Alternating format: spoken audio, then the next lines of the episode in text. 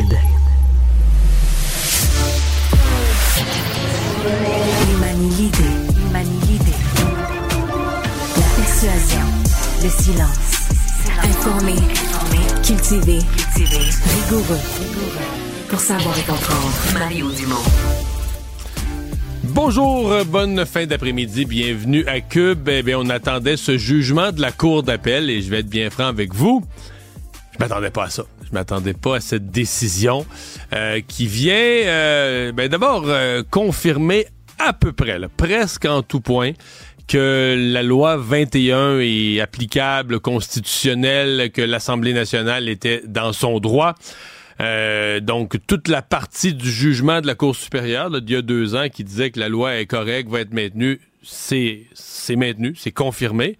Plus, il y a deux ans, il y a quand même des petits aspects de la loi 21. Elle pas petit, il y a quand même un aspect important qui avait tombé, c'est qu'on disait c'est pas applicable aux commissions scolaires anglophones. Les commissions scolaires anglophones, ils ont le droit de gérer leur propre commission scolaire. Ça pourrait les soustraire à, à l'interdiction de porter des signes religieux.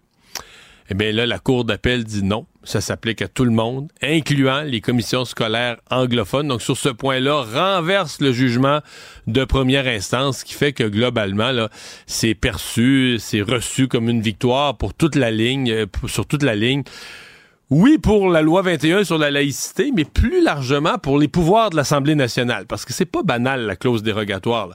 Sais, la charte des droits et libertés, c'est bien, on veut être dans une société protégée avec des droits protégés ça crée quand même un gouvernement par les juges. Et c'est pour ça qu'on disait, mais, les premiers ministres de toutes les provinces avaient demandé ça à l'époque, il y a 40 ans.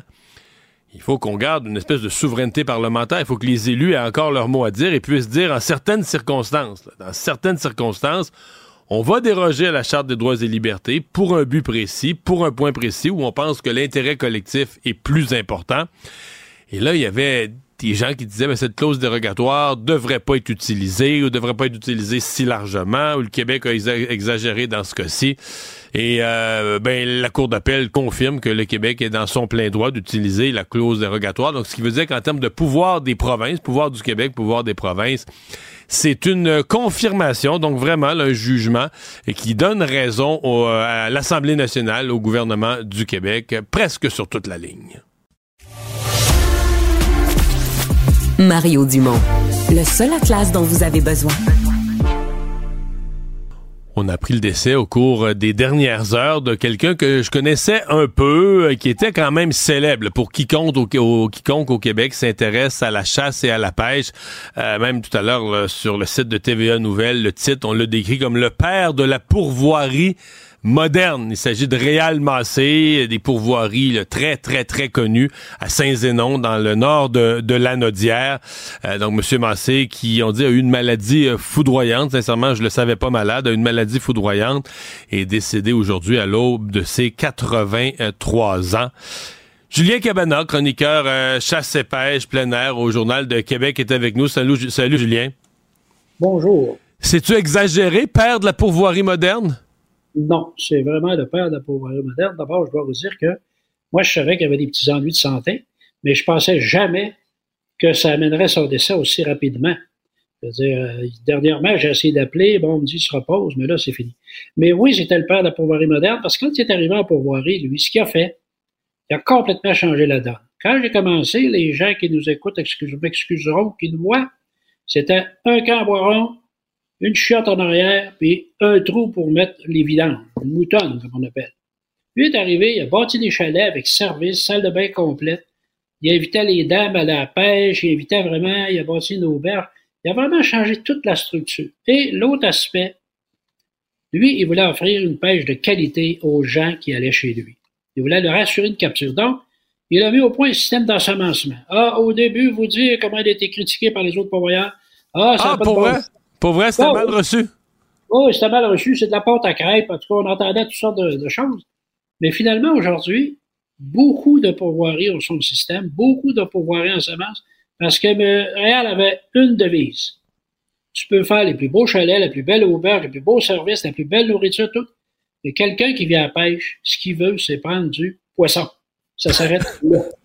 Ouais. Tu peux le faire dans les garde-robes si tu veux. S'il prend du poisson, il va être heureux. Mais c'est ce qu'il a fait toute sa vie. Il a assuré vraiment, comme il disait, une pêche du Grand Nord québécois, les mêmes équivalents de grosseur de poisson, mais au sud, à des prix plus abordables pour tout le monde. Ça, c'était sa fierté.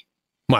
À des prix plus abordables parce qu'effectivement, je veux dire, euh, tu sais, le voyage de pêche, là, on a des, de, de 3-4 euh, personnes à haut revenu qui se louent un hydravion privé puis qui s'en vont. C'est magnifique, là. Mais je veux dire, la petite famille, il peut pas se permettre ça. Euh, 3-4 chums de la classe moyenne avec un salaire bien ordinaire et que la priorité, c'est d'envoyer de, les enfants à l'école on veut se payer une petite vacance, mais ça peut pas coûter des milliers et des milliers de dollars. Les pourvoiries à la Réal Massé, c'est ça que ça a créé. Là. Une pêche quand Moi, je trouve que c'est vraiment un loisir pas très cher, la pêche. Si tu fais un peu attention, tu vas à l'épicerie, tu te cuisines, c'est quoi, c'est 105, 110, 115 pièces par jour. C'est, c'est pas, à l'échelle de l'ensemble des loisirs et des voyages, c'est bien abordable. C'est abordable. Et les pourvoiries, comme, comme Réal, ce qu'il a fait, il a inclus la nourriture. Il y avait le plan américain, le plan européen dans son il y avait les deux. Donc, tu pouvais y aller et une chose aussi qui a mis au monde, c'est les fameux petits cartes de golf. C'est quand tu allais chez Montréal, tu n'utilisais pas ta voiture, tu te prenais un carte de golf d'un lac à l'autre. Donc, ça aussi, c'était du nouveau et bien des gens disaient, ben voyons donc, que c'est ça. Mais je veux dire, et vous savez, Réal, c'était un homme, parce que c'est un, je l'ai connu dans les début des années 80, alors qu'il était, disons, promoteur de kickboxing, parce que c'était aussi un boxeur, un golfeur. Ah ouais? Je savais pas ça? Philippe Allou allait souvent à la pourvoirie, d'ailleurs, dans le temps des expos.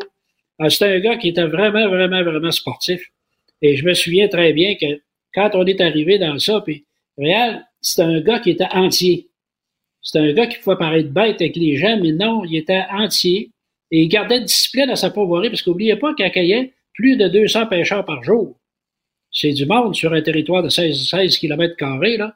Donc, il fallait une discipline. Et ça, il y a des gens qui n'aimaient pas ça, donc ils trouvaient un peu dur, tout ça. Et limiter aussi la capture des gros poissons. Ils ne pouvaient pas leur donner 20 truites de 3 livres. Ils ne pouvaient pas faire ça. Là. Sinon, il aurait fallu qu'ils payent peut-être 2 3 000 piastres. Hmm. Est-ce qu'on est en... Oh, je pense qu'on a perdu la communication. Euh, ouais, donc effectivement, je sais pas, les, les, gens qui sont probablement que par certains d'entre vous sont déjà passés euh, par les pourvoiries de Réal Massé. C'était des équipements. Évidemment, il a monté ça sur plusieurs années, construit des, pavillons, l'auberge, euh, et sur une sur une période de quelques années, a construit des installations euh, exceptionnelles. Euh, Julien, question est-ce que bon, à un certain moment, est-ce que le Réal Massé ça n'a pas dû être facile au début, là, ce qui, quand il a commencé à mettre ça en place, quand il a commencé, ne serait-ce qu'au niveau financier, à mettre son affaire sur pied, euh, est-ce qu'il a, à ta connaissance, passé des moments plus difficiles? Bon, ces dernières années, je pense une organisation bien rodée, mais est-ce qu'il a, est-ce qu'il l'a eu tough à certains moments?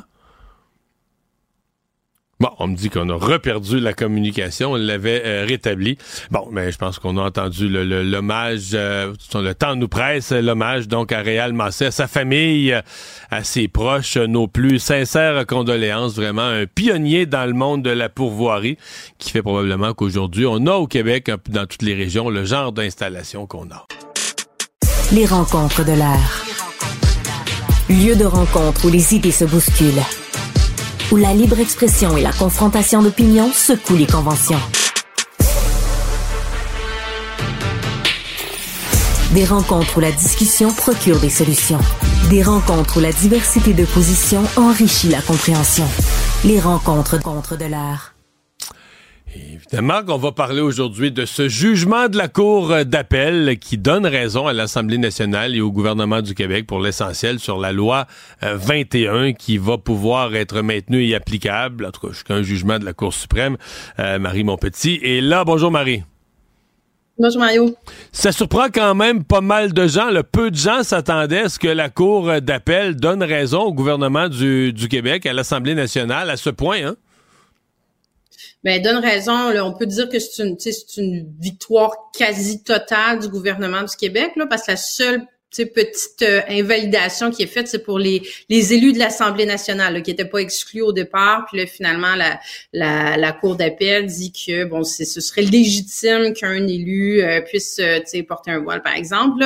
Mais pour le reste, ben oui, ça en surprend beaucoup. Moi, la première, je te dirais, parce qu'on on était plusieurs à avoir l'impression que la Cour d'appel irait probablement dans le même sens que la décision de, de, de, de première instance de la Cour supérieure qui avait fait fait un jugement assez étoffé sur sur le fait que il y avait des éléments discriminatoires dans la loi au niveau de la liberté de religion, au niveau des chartes. Puis finalement, encore là, bon, c'est un jugement de 300 pages qui, qui vient de sortir. Donc, j'ai lu les grandes lignes, mais ça reste que euh, ça va pas, ça va pas du tout dans le sens hmm. de, du premier jugement qui avait été fait, notamment, en tout cas, au, niveau des, des commissions scolaires de, de voyons, du English Montreal School Board, les, commissions scolaires anglophones qui avaient été qui avait été dans le petit qui avait porté en appel la loi 21 qui avait été exclu euh, lors du, du, premier jugement. Là, on les a vus, là, tu sais, je, t'a vu, là, dans la, dans la dernière heure, ils ont déjà réagi en disant qu'ils étaient déçus de la décision,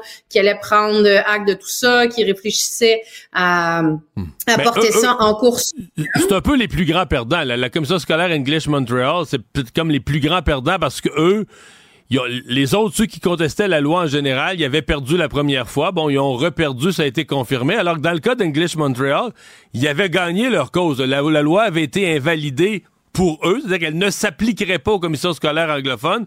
Et là, dans leur cas, la Cour d'appel renverse leur, leur victoire, si tu veux, de première instance. Ils sont aujourd'hui, ils sont peut-être les, les plus grands perdants. Dans l'état actuel des choses, la loi va s'appliquer aux commissions scolaires anglophones comme le reste. Ben, exactement. Sauf si, sauf si on pourrait penser qu'ils vont contester, mais encore là, euh, c'est un kit tout double, tu sais, à partir. Est-ce que la Cour suprême va prendre la même direction ou pas? Moi, je pense qu'il y a une réflexion à faire à ce niveau-là. Ce que ça vient, ce que ça vient je vais dire régler, là, je sais pas si régler le bon mot, mais là, c'est sûr qu'on se trouvait dans un drôle de, de situation au Québec avec un peu deux, deux systèmes de scolarité, tu sais, une loi qui s'appliquait euh, aux, commissions scolaires, au centre de services francophones, une autre façon pour les, euh, les commissions scolaires euh, anglophones. Donc là, c'est sûr que, bon, au moins, ça, ça ça règle en quelque sorte ce problème-là. Mais euh, moi, je suis curieuse de voir de voir la, la, suite des choses, Mario. Euh, bon, c'est sûr, comme on dit, c'est une belle victoire pour le gouvernement du Québec. Le François Legault, ce matin, qui regardait ça très attentivement, je pense qu'il doit être extrêmement euh, fier et satisfait d'avoir la Cour d'appel qui vient valider, euh, dire que sa loi est pas anticonstitutionnelle, parce que sinon, dans le cas contraire, écoute, on serait parti dans une dans, dans une dynamique ben, complètement mais, tu sais qu'un esprit tordu euh, pourrait dire ben, si François Legault, mettons, qui perd, mettons, prenons le scénario, il perd sur toute la ligne, où il perd beaucoup, puis les pouvoirs de l'Assemblée nationale sont attaqués, ben, dans de la politique purement à court terme, là. Tu sais, François Legault aurait pu dire, ben moi, là, je fais une crise contre Ottawa, puis des sorties nationalistes, puis ça fait oublier là, tous les cocktails à 100 pièces. Pendant un mois, on aurait parlé juste de ça. Les gens auraient pu se rallier derrière. Puis la CAQ aurait pu gagner 4-5 points de sondage juste sur cette crise politique-là, où le fédéral... Euh, là, on va parler de ça deux jours. Dans le fond, les bonnes nouvelles durent jamais longtemps. Là, donc, pour le gouvernement du Québec, euh, on va parler de ça deux jours, ça va être fini, puis on revient aux affaires courantes je comprends ce que tu dis, que si on pense à long terme, c'est la politique globale de M. Legault qui se trouve conforté par le jugement. Mais en termes de politique à court terme, j'en entendais des gens qui disaient hey, Legault, il doit espérer que la Cour d'appel va le planter, puis là, ça va faire une méga crise politique, puis ça va le faire remonter dans les ben, sondages. réfléchissez moi aussi, on, euh, on, là-dessus, on, on, a la même façon de réfléchir, mais j'essayais de voir justement dans les deux scénarios ce que ça voulait dire pour euh, pour François Legault, qui est dans, qui est dans le bas fond au niveau des sondages, euh, qui se retrouve quand même dans en élection dans trois ans et demi, ça vient très très vite, puis avec le contexte électoral, le contexte politique qu'il y a présentement, puis si on veut faire de la politique fiscale, c'est sûr que je me disais, si la, si la loi avait été, si la Cour d'appel avait dit, par exemple, la loi qui a été adoptée par, le gouvernement du Québec était constitutionnelle. Moi, je me disais, OK, François Legault prend son bâton, le pèlerin, et là, euh, tu sais, conteste la loi, s'en va en Cour suprême. C'est sûr que là, il met son, tu sais, il met sa cape de capitaine Québec, là, et, euh, mais tu sais, on se l'est dit dans les sondages, hein, c'est pas, évident, là. Il y a des gens qui sont très très indépendantistes qui ont glissé, qui sont qui ont quitté la CAQ, qui ont glissé vers le PQ. Donc tu est-ce qu'ils seraient allés rechercher ça? Mais là en même temps, ça veut dire qu'ils ouvrent un front ouvert encore là contre le fédéral. Donc est-ce que dans un contexte où le PLQ remonte, est-ce que là c'est les fédéralistes, la coalition qui serait partie vers le PLQ Donc je me disais il y avait un risque pour lui aussi d'un côté comme de l'autre. Euh, là c'est sûr que euh, la pression elle sera pas sur euh, sur le Québec. sais, il peut jouer là-dessus aussi en disant ben moi j'ai fait la bonne chose, j'ai j'ai je suis un bon premier ministre, la paix sociale, mais tu as raison que la nouvelle durera pas longtemps, mais ça reste que là, le singe est plus sur son épaule. Euh, il, il, il, il, cassera pas des œufs, en fait. Là, il y a comme, il y a pas, il y a pas, il y a pas de risque, là. Il sera pas sans clôture. Il la, la pression est sur d'autres personnes que sur lui, là. La réaction du Parti québécois, Évidemment, quand les, institutions fédérales ou la Constitution canadienne est interprétée favorablement au Québec, c'est comme les indépendantistes qui perdent un peu des arguments. Tout à l'heure, Pascal Bérubé a réagi au nom du PQ. Il a été bon joueur en disant ben c'est une bonne nouvelle, mais on s'inquiète quand même que ça va être porté à la Cour suprême. La Cour suprême, on s'en inquiète, et souvent contraire aux intérêts du Québec. Mais le PQ est obligé d'aujourd'hui de, de, dire que c'est une bonne nouvelle, même si c'est une bonne nouvelle dans le Canada. Ben, je pense que probablement que les arguments qu'ils vont faire valoir, c'est qu'eux auraient souhaité aller plus loin. Là, tu te rappelles qu'à l'époque, ils trouvaient que la, loi 21 allait pas suffisamment loin. Ils auraient souhaité, entre autres, que ça qu'elle soit appliquée dans les euh, dans les garderies, dans les CPE. Tu ils voulaient que ça aille beaucoup plus loin que les employés de l'État, parce que c'est les juges, les policiers, les procureurs de la couronne, euh, les enseignants, les directeurs d'école, mais ils souhaitaient que ce soit encore plus large que ça. Donc, c'est probablement ça qu'ils vont rappeler. Tu le Parti libéral qui a aussi réagi, le PLQ, euh, qui eux, ben évidemment, rappellent euh, l'utilisation de la clause dérogatoire par la CAQ. Là, on les voyait un peu venir là-dessus, là, mais de dire que dans une société de droit comme la nôtre, euh, qu'un législateur décide de suspendre des droits fondamentaux de façon préventive sous un baillon avec un argument euh, que tout le monde est d'accord parce que c'est vrai que jusqu'à maintenant, François Legault le rappelait ce matin si on a un consensus, les gens étaient d'accord, mais tu sais il n'y a pas d'argument de qui ont été mis dans tout ce débat-là de l'avant. Donc, c'est sûr que là, le Parti libéral est encore sur, sur ces éléments-là de, tu sais, il y a un risque dangereux de dérapage à utiliser euh, une clause dérogatoire. Puis moi, j'en suis assez là, sur, sur cet élément-là de dire, est-ce que la clause dérogatoire, au départ, elle n'était pas euh, inscrite pour euh, pour contester, mais plutôt ultimement, et non pas se mettre un bouclier dès le départ sur sur la loi, sur une loi qui a été écrite. Donc c'est sûr que c'est ouais, Mais, mais même même si on dit ça aujourd'hui, tu sais que le parti ça a été ça a été testé, hein, le Parti québécois pour protester contre la Constitution de 1982 c'était un peu amusé symboliquement, là. tous les projets de loi, là, en 83, 84, 85, sur n'importe quel sujet, là, sur la faune, sur les transports, il mettait la clause dérogatoire. Il invoquait la clause dérogatoire pour tout, même si ça n'avait aucun rapport avec la Charte des droits et libertés, juste pour dire, nous, là, on déroge systématiquement. On et la Cour suprême s'était penchée là-dessus. C'est le contexte historique de négociation. c'est ça. Mais, la, cour, la, Cour, suprême s'était penchée là-dessus. Puis avait dit, ben, ça paraît un peu exagéré, mais ils ont le droit de le faire. Euh, la, la, mhm. clause dérogatoire a été mise là pour les provinces, puis les provinces ont le droit de l'invoquer. Et donc, même dans le cas le plus extrême, qu'il l'invoquait pour toutes les lois, la Cour suprême avait dit, la, la province est dans son droit. C'est ça, le compromis constitutionnel de 1982. Est-ce que la Cour suprême, 40, ans plus tard, il pourrait revenir en arrière. 40 ans plus tard, il pourrait dire le contexte a changé. Mais il y a quand même déjà un jugement de la Cour suprême. Un vieux jugement, mais un jugement de la Cour suprême là-dessus. On va Ouais, j'ai l'impression qu'on va en reparler. Euh, Marie, merci. Assurément, Mario. Bye bye. Il peut résoudre n'importe quelle énigme, les yeux fermés.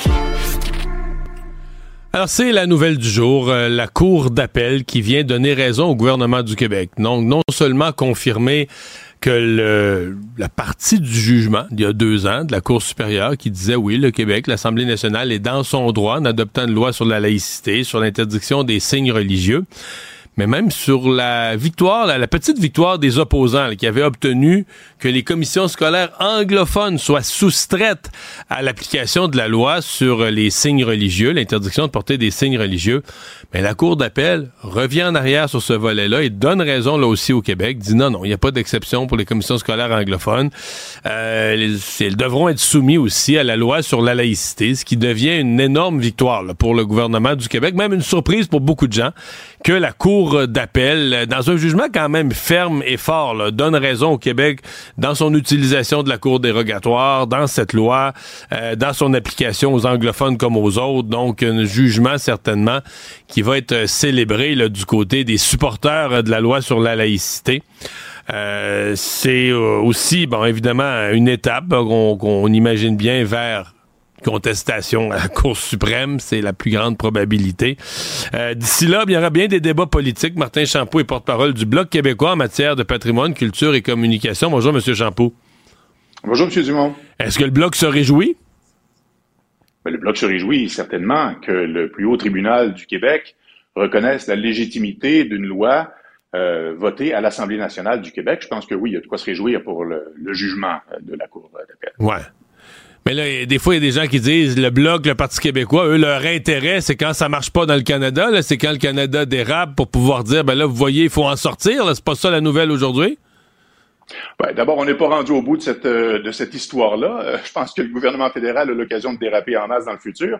Mais ceci étant dit, je pense qu'on peut aussi se réjouir des gains qui sont faits pour le Québec. Puis là, ça, c'en est un. Euh, le Québec a des valeurs, a aussi des outils pour, pour préserver ces valeurs, pour les mettre en application dans le cadre social qu'on se choisit. la démonstration aujourd'hui est assez réjouissante à mon sens. Mise de côté, évidemment, moi je pense qu'on peut se réjouir en tant que société. le le volet dont je parlais en introduction, que non seulement la loi est maintenue dans son ensemble, mais que les institutions scolaires de la communauté anglophone vont y être soumises. Donc là-dessus, la, commission scolaire English Montreal, elle subit une défaite. Elle avait gagné en première instance de soustraire de l'application de la loi. Elle n'avait pas réussi à invalider la loi, mais avait réussi à dire, nous, les commissions scolaires anglophones, ça s'appliquera pas à nous. Là, ils se retrouvent euh, forcés de respecter la même loi sur la laïcité. C'est important, ça, pour, euh, pour le Bloc? Je crois que c'est important dans l'optique où il y a un Québec pour tous les Québécois. On ne commencera pas à créer différentes classes de Québécois selon, euh, selon la langue, entre autres, euh, qui est évidemment un, des principes fondamentaux au Québec. La langue commune et la, langue officielle est le français, mais les communautés euh, anglophones et allophones ont, ont, aussi leur place dans notre société. Cependant, les valeurs du Québec, les valeurs de société, encore une fois, elles sont là pour tout le monde. Et je pense pas que ce soit approprié de commencer à faire des distinctions selon la langue, euh, surtout pour des sujets aussi importants que la laïcité de l'État, qui est une valeur qui nous tient très à cœur, puis qui fait quand même assez largement consensus au Québec. On peut s'entendre là-dessus. Vous dites, euh, on se réjouit au Bloc québécois au-delà de la politique. La politique va néanmoins refaire surface. Euh, notamment lorsqu'il sera question de, de l'appel à la Cour suprême. Je prends pour acquis, là, je veux dire, je prends pas un gros risque en prenant pour acquis que quelqu'un d'insatisfait va vouloir euh, porter ça à la Cour suprême.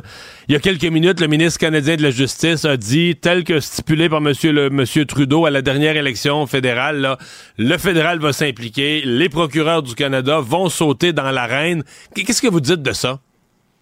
Euh, écoutez, pas plus tard que euh, à la période des questions, le jugement était même pas encore sorti. Euh, à peine tout chaud, le ministre de la Justice avait certainement pas eu le temps d'en lire ne fût-ce que la première ligne. Les questions de mes collègues Christine Normandin, Réal Fortin et moi-même à la période des questions aujourd'hui se sont retrouvés avec la même réponse, l'intention ferme du gouvernement d'intervenir s'il y a une contestation en Cour suprême. Alors moi, si je suis un contestataire à euh, la loi 21 et que le gouvernement du Canada me dit si vous allez en Cour suprême pour contester, on va être là pour vous appuyer. Euh, je pense que les chances. Euh, mais est-ce que c'est pas est-ce que c'est pas un encouragement un peu gênant ou malvenu? Tu sais le fédéral, vous avez raison, le fédéral dit dans le fond moi j'ai tous mes avocats payés par l'État, des batteries d'avocats avec d'autres avocats recherchistes qui restent au bureau pour nourrir la bête, puis une des plus grosses machines d'avocats le gouvernement fédéral. Tu dis, moi, je vais mettre ça disponible. Les gens qui prennent la décision, on va-tu en appel, on y va pas, on se rend-tu à la Cour suprême, on se rend-tu pas? Dirais, que le gouvernement fédéral, comment vous qualifiez l'attitude du gouvernement fédéral de ce point de vue-là? Ben, on n'en soit pas à une surprise près en matière de décision mal avisée du, gouvernement fédéral. Euh, ce qu'on voit là, c'est une décision de la plus haute instance juridique au Québec, la Cour d'appel du Québec, qui, qui, rend un jugement unanime et qui rend un jugement assez clair, assez précis sur la légitimité de la loi 21. Alors, d'abord, les chances que la Cour suprême accepte d'entendre le recours euh, sont, sont, discutables. Peut-être que ça va être oui d'emblée, on peut le penser, peut-être qu'ils vont dire non, mais ce jugement-là est assez solide, on voit pas la... Mais le fait de dire, en tant que gouvernement fédéral, on s'engage tout de suite à utiliser l'argent des Québécois, entre autres, hein, euh, parce qu'on contribue quand même à cette caisse-là, pour aller contester une loi qui représente des valeurs québécoises et qui a été votée par l'Assemblée nationale du Québec. Ça me semble un peu mal avisé, ça me semble un peu maladroit, surtout dans l'état actuel du gouvernement libéral. Il me semble qu'il pourrait peut-être prendre le temps d'analyser avant tout de suite de sauter dans l'arène, sur la patinoire, puis dire, hey, on va être avec vous autres si vous contestez. Puis c'est pas grave si on prend l'argent des Québécois pour contester cette loi-là qu'on juge discriminatoire. Fait que, Donc vous dites, ils, auront, ils ils auraient décidé... peut-être dû prendre deux minutes pour le lire. Hein. Oui. Donc ils avaient décidé Oui, d'aller à- contester. Ils voulaient annoncer la période des questions avant d'avoir lu le jugement. Il avait, il avait certainement pas pu l'avoir autrement que dans un texto pendant la période des questions parce que le jugement est sorti au moment où la période des questions était commencée. Et les premières questions du Bloc québécois ont été là-dessus parce qu'aussitôt qu'on a eu le jugement, on, on a tout de suite posé des questions et dans les premières réponses, le ministre Virani a tout de suite dit qu'ils allaient, euh, ils allaient intervenir si euh, la, la- la décision était contestée et euh, portée en Cour suprême. Alors, euh, ça a été vite un peu. Ça veut dire À que les plans étaient faits d'avance. On Oui. dirait. Oui, je pense que ça va être intéressant à suivre. Martin Chapeau, merci. Au revoir. Merci à vous. Bonne journée. Au revoir. Les affaires publiques n'ont plus de secret pour lui. Les vrais enjeux. Les vraies questions. Aujourd'hui, c'est l'hiver, mais hier, c'était le printemps. On a battu des records de chaleur, ce qui fait que la neige a carrément disparu de Montréal. Et on voit à quel point c'est pas propre. Hein? C'est sale à l'extérieur. C'est pas charmant de se promener dans la ville en ce moment. Et euh, Benoît Dutrisac a reçu aujourd'hui Aref Salem, donc chef d'ensemble Montréal, qui est l'opposition officielle à la ville, qui est venu jusqu'ici à la station à pied. Puis quand il est entré, c'est la première chose qu'il a dit. Là. Il a dit la ville est tellement sale. Il disait la ville augmente les taxes, mais les citoyens s'attendent quand même d'avoir un service minimum de base. Là. Donc de déneiger comme il faut, ramasser les poubelles comme du monde, mettre un peu de vie, avoir de la sécurité dans nos quartiers, mais aussi bon d'avoir une ville qui est propre. Et justement, on avait reçu un texto de Luc à ce sujet-là. Luc arrive de Tokyo. Il nous dit 38 millions d'habitants, puis pourtant dans les rues, il a pas vu de mégots de cigarettes, il a pas vu de papier, il a pas vu de plastique. Là, là, là, Mais là. c'est vrai, au Japon, je ils suis sont sûr qu'il dit la vérité. Mon point, Oui. c'est que je pense pas que ce serait juste. Puis là, je, je défends pas Montréal, là, la- la- l'administration municipale. L'administration municipale, c'est tard.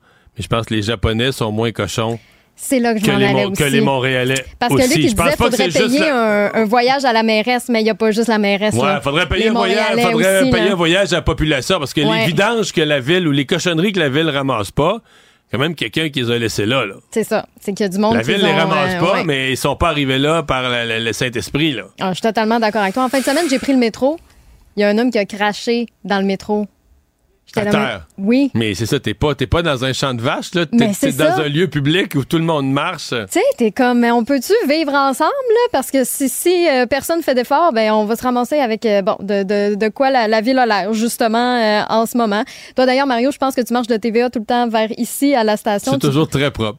Ah oui, hein? Eh non, c'est... Faut Non, lire les a- petits caractères en bas, là. Ça vient avec une on en a astérix. parlé, on en a parlé mille fois. là. C'est un quartier qui fait tellement pitié. là, Mais bon. Effectivement. En tout cas, si ça vous dit d'écouter l'entrevue de Monsieur Salem là, dans l'épisode d'aujourd'hui de Benoît Dutrisac, c'était quand même euh, hyper intéressant. C'est disponible Be- Beno- Benoît, au devait pas, de- Benoît devait pas être difficile à convaincre quand même que la ville est sale. là. Ah non. C'est un de ses dada, euh, une, de, Ah, une de ses préoccupations Ben, quotidiennes. Il il a brassé un peu euh, Monsieur Salem, euh, je te dirais justement pour lui dire, ça serait le fun qu'on vous qu'on vous entende davantage dans les médias pour relever justement ces, ces points-là qui font défaut en ce moment à la ville de Montréal. Petite nouvelle qui fait euh, rêver cette fois-ci, c'est une employée d'un restaurant à Montérégie qui a reçu comme pourboire un billet de loterie. Et non seulement il était gagnant, mais combien? 50, 100, 500, 1000 dollars? 100 000 elle a reçu un billet de loterie juste pour. C'est un, client qui était habitué du restaurant. Il a dit Tiens, euh, je t'offre ça pour euh, ton bon service. Elle a gratté 100 000 C'est pas Moi- une moi, retraite, euh, mais c'est une bonne mise de fonds. là. Ben moi, ce que j'aimerais, c'est Ouais. avoir un, un fort, fort, fort psychologue là, qui va questionner le client. Pour savoir, ben là, probablement en public, il va dire Ah, je suis bien content, ça me fait plaisir, tout ça. Mais est-ce que. mais- Es-tu vraiment content? Est-ce qu'il se dit au fond de lui, ouais, j'aurais dû donner chance. euh, 25 piastres de pourboire puis garder le billet? Puis garder le billet. Je sais mais pas. Mais c'est ça la- le hasard, hein, c'est que tu peux pas savoir qu'est-ce qui se cachait dans le fameux billet. Mais peut-être que la, la jeune fille, parce qu'elle est dans la vingtaine, là, tu sais, elle est jeune là, quand même. Que qu'elle va y en donner? Ben en fait, ben, elle est pas Moi, je donnerais- Elle est vraiment, au minimum, vraiment pas moi, je, dirais- je dis- je donnerais congé de pourboire. Je dirais dorénavant. Ah ouais, dès que vous venez au restaurant. Je au restaurant, je fais le service. C'est interdit de laisser une scène de pourboire. Ben, c'est une une bonne idée. Ça, c'est ma suggestion. Ça serait une bonne idée pour faire la, la, part des choses. Mais en tout cas, je trouvais que c'était une belle petite nouvelle pour nous faire sourire en fin de journée comme ça. Ça vous dit d'entrer en contact avec nous. La messagerie texte, c'est votre meilleur moyen. 1-877-827-2346 ou par courriel si vous le souhaitez au studio à commercial radio.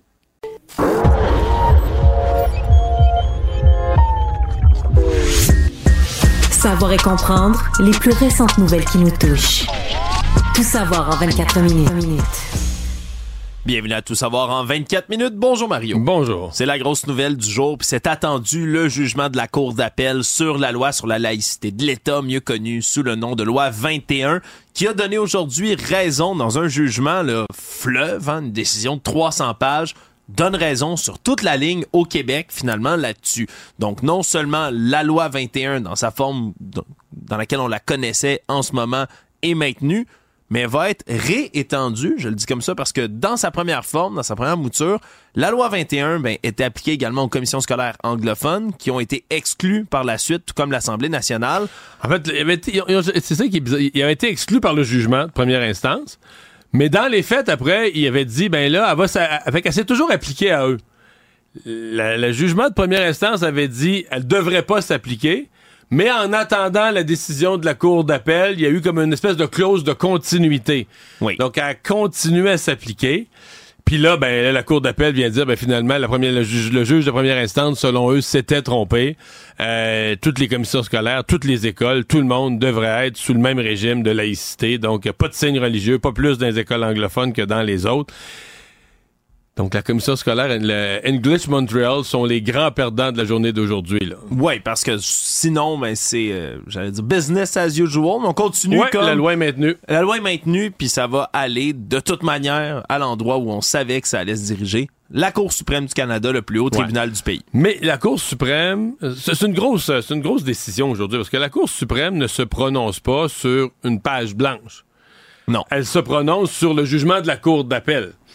Il y a quand même un jugement de la Cour d'appel qu'ils ont pris un an pour mûrir, rédiger, qui semble fort bien appuyé, assez ferme, assez clair.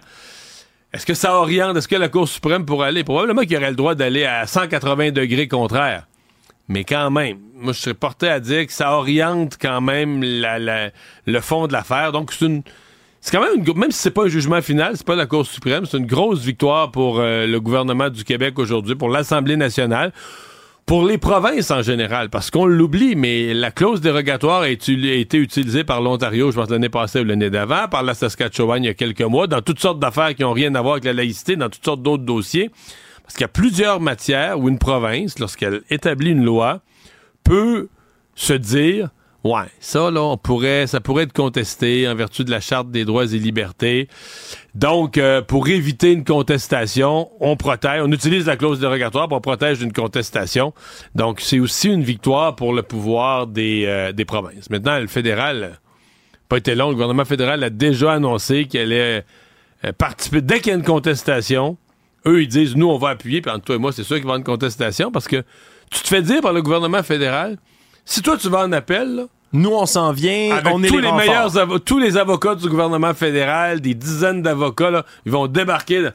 Fait que tu dis, OK, à la limite, si tu veux aller, à, si t'es un groupe qui veut aller en appel, t'as pas trop à t'inquiéter du manque d'arguments juridiques. Au pire, si tu manques de, t'as pas assez d'argent pour payer assez d'avocats, le gouvernement fédéral va suppléer. Oui, puis déjà, c'est le ministre fédéral de la Justice, Arif Virani, qui est venu le réitérer encore une fois, là, quelques, quelques moments à peine après que la décision soit tombée, qui est venu dire que le Canada allait toujours intervenir sur les questions d'importance nationale. Puis selon eux, mais ben, la loi 21 en fait partie.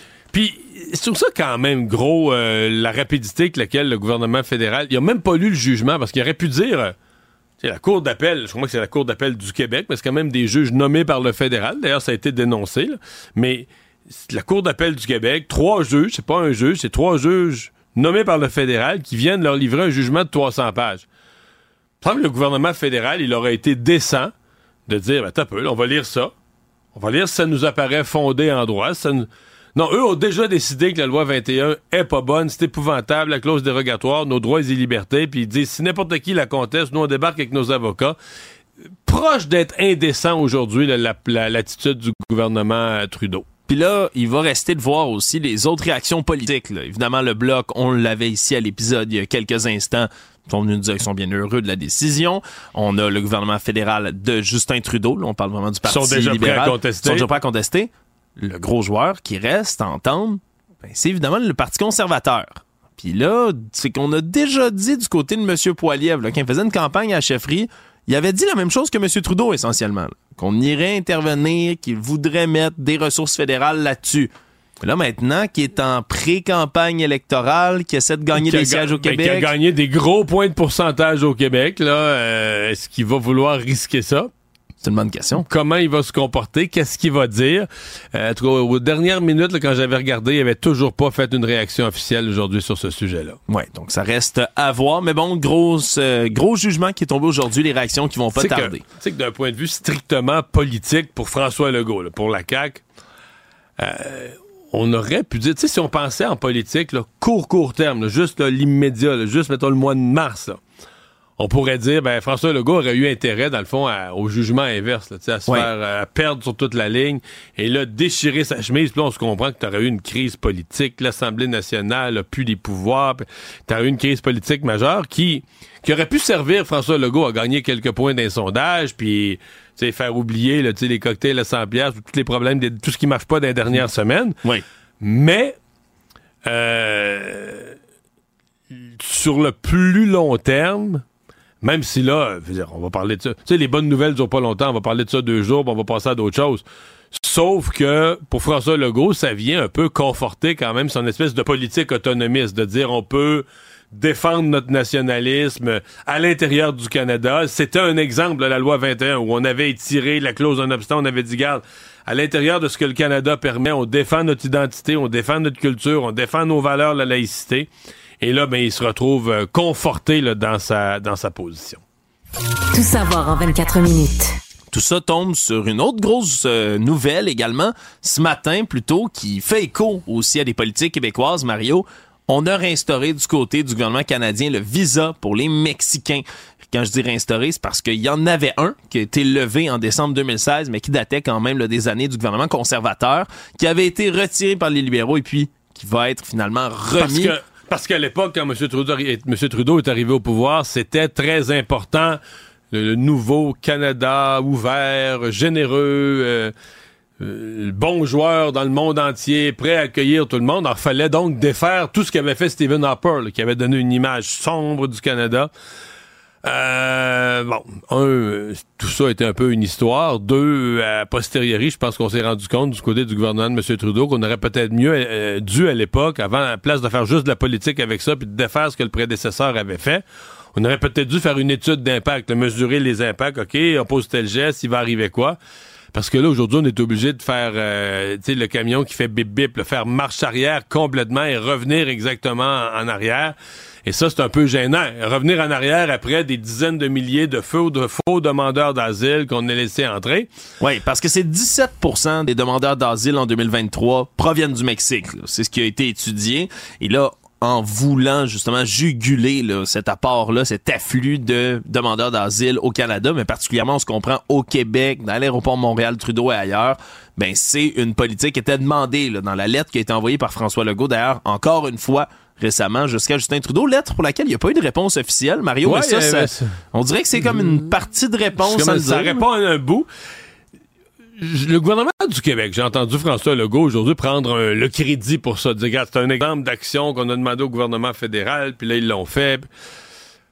Je prendrais un crédit euh, Mitigé. li- limité, là. C'est-à-dire, oui, oui, parce que oui, le gouvernement du Québec a demandé ça, oui, il l'obtient.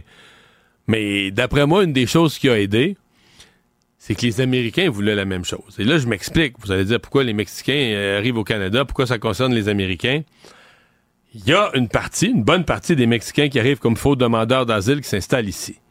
Mais il y a aussi des gens qui n'utilisent que les aéroports canadiens. Montréal beaucoup, Toronto aussi dans une, autre mesure, pour rentrer aux États-Unis. C'est-à-dire que tu es au Mexique. Que tu sois un ressortissant du Mexique ou d'un autre pays d'Amérique latine qui est remonté vers le Mexique, T'arrives à la frontière. Ben, t'arrives à la frontière, là, ça, marche plus la frontière. là. Les Américains surveillent. Oui, il y en a encore, on dit beaucoup qui passent, mais les Américains surveillent cette frontière-là, c'est complètement fou. Ouais, des, puis là, des barbelés, des gardes Ah ouais, armés, un mur, un des mur, gardes euh, armés, a des un à traverser. Des drones. Non, c'est ça. Mais Donc, ici, tu prends un avion, ils disent le prix moyen des billets, c'est un 400$ piastres pour un aller simple. Tu prends un avion, t'en viens à Montréal, et là, euh, je sais pas si vous avez vu la une du journal ce matin, là, ce- cet agriculteur qui a creusé carrément une tranchée, un fossé pour que les passeurs arrêtent de passer sur son terrain, mais il dit ça passe, ça passe. Donc, et ça passe dans le sens inverse. Oui, il y en a qui passent des États-Unis, qui rentrent vers le Canada, comme on a vu au chemin Roxham pendant une période. Mais il en passe, même la mairesse de Saint-Armand ce matin me disait non, là, présentement, ça passe, ça passe dans les deux directions, mais ça passe plus dans l'autre direction. Donc, qui partent du Canada et qui vont aux États-Unis. Oui, mais c'est pas des Canadiens, on comprend que c'est pas des gens là, qui ont passé leur vie, qui ont grandi à Sherbrooke, qui traversent la frontière. là. Là, ouais, on veut aller aux États-Unis Ouais. à tout prix. C'est ça. C'est des gens qui arrivent, qui, qui sont arrivés quelques jours avant dans les, dans les aéroports canadiens parce qu'ils se sont fait dire Garde, rentre au Canada, il y a des passeurs. Ça a l'air qu'il y a même des gens qui s'offrent sur les réseaux sociaux, sur des pages Facebook. Ils s'offrent aux Mexicains pour les faire passer de l'aéroport Trudeau euh, vers les, euh, vers les États-Unis. Puis là, rappelle-moi, Mario, sur la frontière ici, là, est-ce qu'il y a ça, des drones, des barbelés, des gardes armés, des murs, un fleuve? Écoute, euh, peu. La mairesse de Saint-Armand, je reparle d'elle ce matin, me disait son découragement. Elle a fait des appels à l'aide, des résolutions municipales. C'est parce que là, nous autres, on est d'une petite, une petite ville, un petit village, un village, en fait. Puis là, on, on gère une frontière entre pays. non, mais tu comprends? Deux pays du G7. Euh, oui, on gère une frontière entre deux pays du G7, puis c'est à nous là, qu'on dit, ben là, clôture est brisée, ben là, réparez votre clôture. Mais il y a du monde qui rebrise, il y a du monde qui recoupe à tous les, tous les soirs pour passer. euh. Fait que, tu sais, elle dit, ça n'a pas d'allure. là. On dit à des agriculteurs, on dit à un village de gérer une frontière, on dit aux agriculteurs de, de réparer leur clôture, à la ville de réparer sa barrière. Fait qu'elle dit, ça n'a pas de bon sens. Et ce soir, il devait y avoir à Saint-Armand, au dire de la mairesse, une rencontre de la GRC. Les gens de la GRC avaient accepté de venir rencontrer la population à la fois pour donner des trucs et des conseils, Mais là, tu me dis devait? devaient annuler. À la dernière minute, ce matin, la GRC a annulé la rencontre prévue ce soir avec les gens de Saint-Armand. Donc, euh, déception là, dans la municipalité, évidemment. Tout savoir en 24 minutes. L'autre dossier, Mario. Le dossier principal. S'il n'y avait pas eu là, la contestation de la loi 21, on s'entend que ça aurait continué de faire les manchettes toute la journée. Le dossier des dindons de Louisville, Mario. La menace noire, plumée. Faut, faut dorénavant dire feu le dindon sauvage agressif. Ouais, feu, le dindon sauvage, nous n'avons pas son année de naissance, mais nous avons sa date de mort, qui est aujourd'hui, 29 février 2024, parce que oui, il a été abattu, le dindon qu'on voyait dans la vidéo qui est devenue virale, là, où un homme se fait pourchasser littéralement autour d'un Je, véhicule. je- là. je veux vraiment pas reprendre ce monsieur-là, mais tu sais que la plupart des animaux poursu- poursuivent tout ce qui, tu sais, je veux dire, tout ce qui fuit. Tu sais, si tu arrives devant un animal, tu pars à courir, il va te courir après. il va te courir après. Dans le sens que un animal court derrière ce qui fuit. Fait que le dindon, tu peux dire, il agresse, il agresse le monde, mais pour dire ça, faudrait voir le monsieur faire face au dindon. Puis là, peut-être que le dindon reculerait ou ferait rien, ou je sais pas, là, tu sais. Mais si tu cours, il y a une probabilité. Et là, j'ai comme full d'animaux, il y a une probabilité. Regarde avec un chien, le part à courir, le chien va te, il va te courir après, là, tu sais. Oui. Un grand nombre d'animaux ont ce réflexe, ça devient comme un jeu ou une poursuite. Ou... Es-tu en train de remettre en doute le, le côté torve, pervers, sournois, maléfique des dindons, Mario? Pas complètement. Je, reconnais, je reconnais le, le caractère frustrant pour le maire.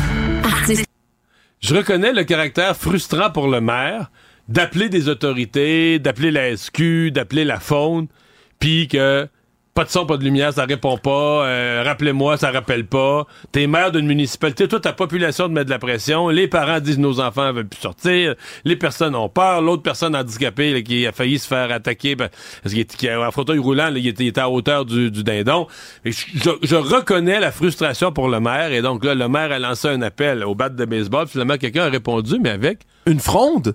Un tir-roche. Ben oui, un bon vieux lance-pierre, Mario, hein, une technologie de l'Antiquité Le qui mal- pourtant est encore euh, tout efficace aujourd'hui, semble-t-il.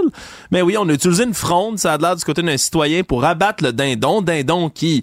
C'est illégal d'abattre un dindon au Canada, toujours, mais du côté En de... fait, c'est deux fois illégal selon euh, des experts. Donc, c'était illégal parce qu'on n'est pas dans la saison de la chasse au dindon. Et ce serait illégal aussi parce qu'on n'a pas le droit de chasser. Je savais pas ça, on n'a pas le droit de chasser avec une fronde. C'est vrai? Non, ça a l'air que c'est interdit. Euh, Il y a un monsieur de chasse et pêche ce matin qui me disait il n'y a aucune forme. Il y a l'arbalète, il y a toutes sortes de circonstances et de dates où tu peux chasser avec tu sais, un tel outil ou un autre, puis de telle date à telle date, mettons l'arbalète, le fusil. Là, là, jamais. Ça a l'air que c'est Bon. interdit de chasser au, au slingshot.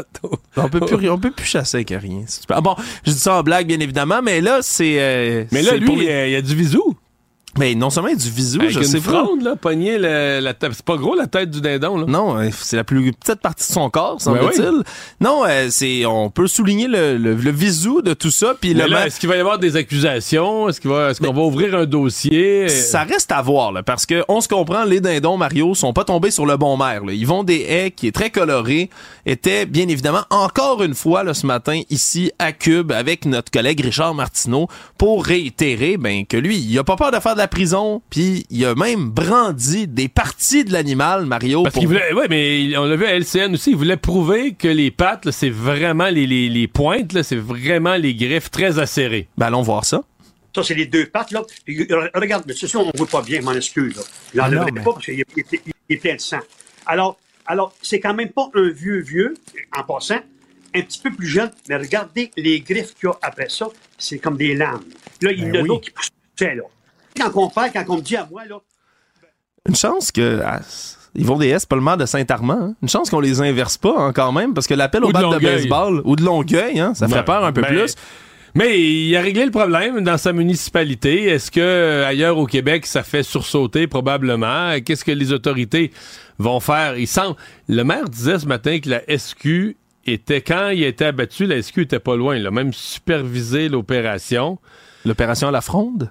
Ben là, euh, qu'est-ce que va faire la faune avec ça? Tout ça reste. euh, parce que probablement que la Sûreté du Québec, eux, ça a l'air qu'ils n'ont pas le droit de toucher à ça. Ça a l'air que la Sûreté, ils n'ont pas le droit d'arriver à un animal sauvage. Ils peuvent pas. faudrait vraiment là, qu'une vie soit en danger. Genre un ours ou un animal, puis pour sauver la vie humaine, mais s'il n'y a pas ça en danger, ça a l'air que la police peut pas agir, mais que c'est la faune. Là, la faune, ils disent, les autres, que c'est pas épeurant un dindon. Bon. Qui a raison dans ce dossier-là, Marion, en tout cas? Le maire Yvon Deshaies a des beaux trophées de chasse chez eux dans des beaux petits sacs en plastique. Tout savoir en 24 minutes. Autre dossier qui a suscité pas mal d'attention depuis un bon moment puis qui risque d'en susciter jusqu'au 8 avril prochain, la date de l'éclipse solaire totale qui va venir frapper le Québec et Montréal, bien évidemment, fait partie de la longue liste des endroits qui vont se retrouver presque soudainement à l'ombre. Un événement qui est rarissime, qui arrive là une fois dans une vie ou presque. Et là, on a appris officiellement aujourd'hui, dans les dernières heures, que tous les élèves des écoles publiques de Montréal vont avoir une journée pédagogique le 8 avril Bon. prochain. C'était une décision qui était en attente. On disait qu'on voulait se coordonner du côté Moi, de tous les centres de qu'il y a quelques semaines, quand les décisions avaient été prises, le canton de l'Est, des premières commissions scolaires, je me souviens avoir lu qu'à Montréal, on n'envisageait pas ça à ce moment-là, ou en tout cas, peut-être que j'ai mal interprété, là, que la décision était juste pas prise à ce moment-là. Moi, j'ai interprété qu'on ne le ferait pas. Mais là, Montréal emboîte le pas. emboîte le pas complètement. Là. Marguerite Bourgeois, Pointe de l'Île, puis les élèves du CSS de Montréal, qui sont donc tous en journée pédagogique. On va transformer la journée, en fait, en journée pédagogique, selon le calendrier normal euh, qui existe là, en période scolaire.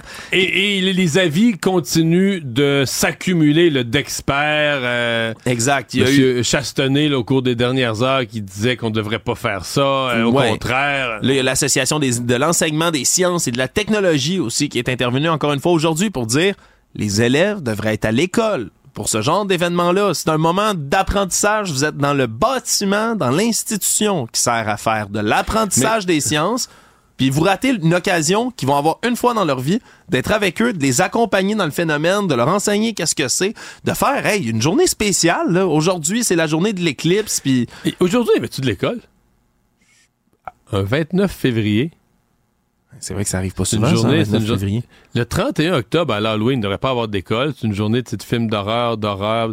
Les vendredis 13, ça devrait être automatique, ce pédagogique. Ah, tu veux pas que personne se Pas- blesse. non, non. Pas Puis de- qu'une échelle, un chat noir dans l'école en plus. Non, pas d'école les vendredis 13, les Ouais. jours d'Halloween, mais il me semble le 29 février, ça aurait été prudent. Ouais, les élèves sont pas habitués Ouais, d'avoir un c'est 29 ça. Trois années sur quatre, il n'y a pas de 29 février avec le jeune qui n'est pas habitué, là. Ouais. imagine le jeune qui, dans ses premières années scolaires, il est en, mettons, en, deuxième année, c'est-à-dire que les deux années qu'il est allé à l'école, il n'y avait pas de 29 février. C'est comme une première, il vit ça de même. euh. Ouais, il y a toutes sortes de questions. Je trouve qu'il n'y a pas assez. En fait, j'essaie de m'exprimer. Il n'y a pas assez de journées pédagogiques. Je trouve qu'il y a un paquet de journées où on, a- on devrait rajouter plus de congés, plus de journées pédagogiques, on prend le risque d'envoyer les enfants à l'école. Ben, pendant les semaines de grève, on a dû en rater des journées pédagogiques là-dedans. Faut les pas, reprendre. hein. Ça fait, t'as bien raison. Ben oui. On Si a perdu des journées pédagogiques, peut-être, Mario. Il Faudrait vérifier ça. Si pendant les cinq semaines de grève, il y avait des journées pédagogiques insérées, c'est-à-dire qu'on a raté une journée pédagogique, il faudrait la reprendre aussi. Non, non, je te dis, là, il- ça manque de journées pédagogiques. Je trouve nos jeunes, là, surtout cette année avec la grève, les jeunes sont trop souvent à l'école. Donc là, bravo là, pour l'Éclipse Montréal. Euh, ça permet aux jeunes, enfin une, jour, enfin une journée où ils iront pas à l'école. Savoir et comprendre, tout savoir en 24 minutes. On a eu droit à une sortie aujourd'hui du ministre de la cybersécurité du numérique, Éric Kerr, qui était devenu quand même le plus discret dans les derniers mois, mais qui est ressorti là, à la suite du rapport qu'on a produit du Conseil de l'innovation du Québec le 5 février dernier sur l'encadrement de l'intelligence artificielle, parce que ça prend de plus en plus de place dans la société aujourd'hui, faut y faire face, puis le Québec est un pôle là, de l'intelligence artificielle dans le monde, donc on veut se placer en avant, on a toutes sortes de, de barèmes pour être capable justement de bien légiférer sur ces nouvelles technologies-là. Mais là, aujourd'hui, on voulait parler de réduction de taille de l'État, Mario, parce que c'est une promesse électorale que la CAQ a faite en 2018, hein? réduire de 5000 postes la fonction publique du Québec. Mais là, à date, ils ont fait le contraire. Ouais, ça va pas très Mais bien. c'est un accident. Oui. Oups, j'ai glissé, il y a plus d'employés. Ben non, mais ils disent que, ils disent- que c'est un accident, il y a eu la pandémie, puis est arrivé toutes sortes d'affaires, fait qu'on voulait réduire la taille de l'État, finalement, l'augmenter. Mais là, Mais là, l'intelligence artificielle, là, Mario, la- ouais, ouais, ben moi j'ai lu Éric Kerr, puis je, je disais ben commencez demain là. Si ça peut réduire la taille de l'État, on pourrait commencer ah, peut-être à soir, on pourrait commencer. Oui, parce qu'ils veulent utiliser un chatbot hein, de type le chat GPT ou les autres robots conversationnels qui existent. Utiliser un chatbot, c'est un projet pilote qui est en ce moment pour répondre aux gens sur tous les sites du Québec. Tu sais, quand t'es enragé noir, Mario, de pas pouvoir parler à quelqu'un, là, puis qu'on te dirige de appuyer sur le 1, appuyer sur le 2, puis on t'envoie quelque part d'autre, puis là, faut que t'écrives un courriel, faut que Tu pourrais économiser des étapes. Si un, un robot conversationnel comprenait, tu dis moi je veux telle affaire, euh, il pourrait t'amener tout de suite à la bonne place. là. T'éviterais neuf étapes de faites le 2, faites le 3, faites le 1, faites le 4. là. Voilà, c'est ce qui permettrait d'accélérer peut-être ces mesures-là, d'être capable d'é- d'économiser aussi ben, des emplois. Là, on parle de réduction de postes. On pourrait finir par couper des emplois de la fonction publique qui seraient remplacés comme ça par de l'intelligence artificielle. Bref, il y a des projets pilotes qui sont sur la Sauf que table. pour ça, il faudrait syndiquer l'intelligence artificielle. Parce qu'au gouvernement, il faut être syndiqué. Là. Ah, c'est-tu vrai? Ben oui, il faudrait que- faudrait qu'elle s'engage à faire la grève de temps en temps aussi. Là. Ah, puis il va falloir qu'il y ait des négociations avec une Ben intelligence oui. artificielle. Ben mais ça, oui. ça va être dur, Mario. ça va être l'enfer. Hey, elle, elle va, elle va tout connaître. Quand elle elle va, en tête, là, elle, va, elle Ouais. va savoir que dans tel autre pays, il gagne tel salaire, ben, elle va vouloir ça. ben- elle va sortir des statistiques avancées. Ben ouais, Tu je vas sais être- bien, on va être bien pogné. Bon, ben voilà. Ben, on syndiquera l'intelligence artificielle rendue là, mais ça a été euh, une mesure qui a été mise de l'avant, puis va falloir voir. On peut avoir bon espoir en tout ça, là, sachant qu'on est des pros de l'intelligence artificielle au Québec, mais Mais ce qui est certain, c'est que ça va vite. là. Hier, on parlait avec euh, le, le responsable de- de- des services éducatifs de la TELUC, de la Téléuniversité, puis il disait, bon, c'est parce qu'on avait parlé au syndicat avant, qui disait, ça va bien trop vite, puis là, on met en place, parce qu'ils mettent ça en place, là, des, les robots euh, conversationnels, une intelligence artificielle qui répond à certaines questions là, dans, les, dans des cours, puis présentement, c'était l'état de projet pilote. Mais le directeur des affaires éducatives nous disait non, mais on n'a pas le choix, là.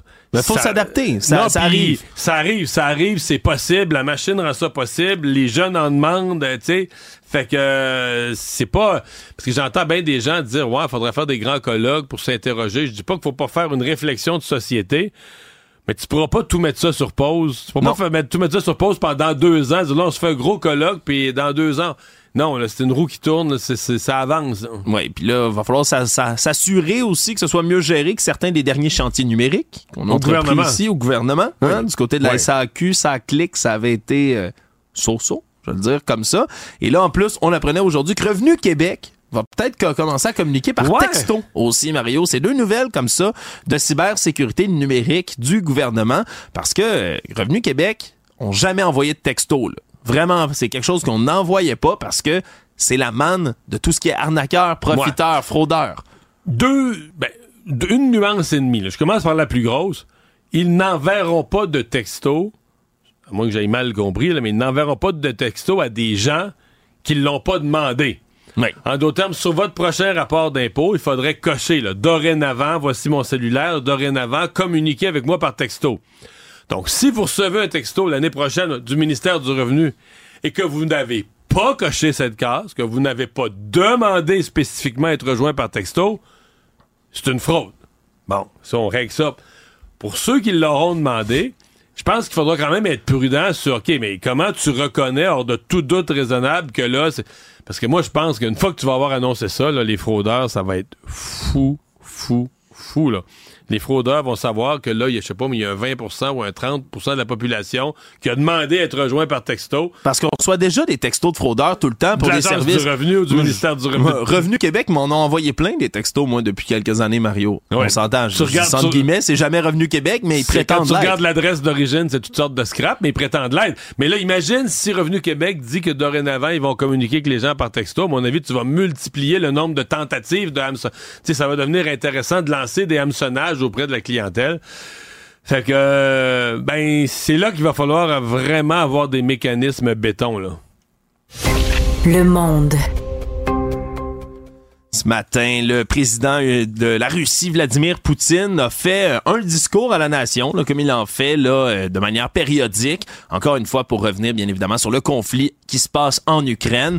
Et là, ben, a parlé, a parlé de menaces réelles de guerre nucléaire en cas d'escalade du conflit ukrainien. Bien évidemment, des réponses qui venaient euh, en réponse, je vais dire comme ça, à ce que dit Emmanuel Macron, le président français, plus tôt cette semaine, qui avait secoué les colonnes du Temple en parlant d'envoyer des troupes éventuellement en Ukraine, sur le terrain, des troupes de l'OTAN, on l'entend bien dans, ce cas-ci.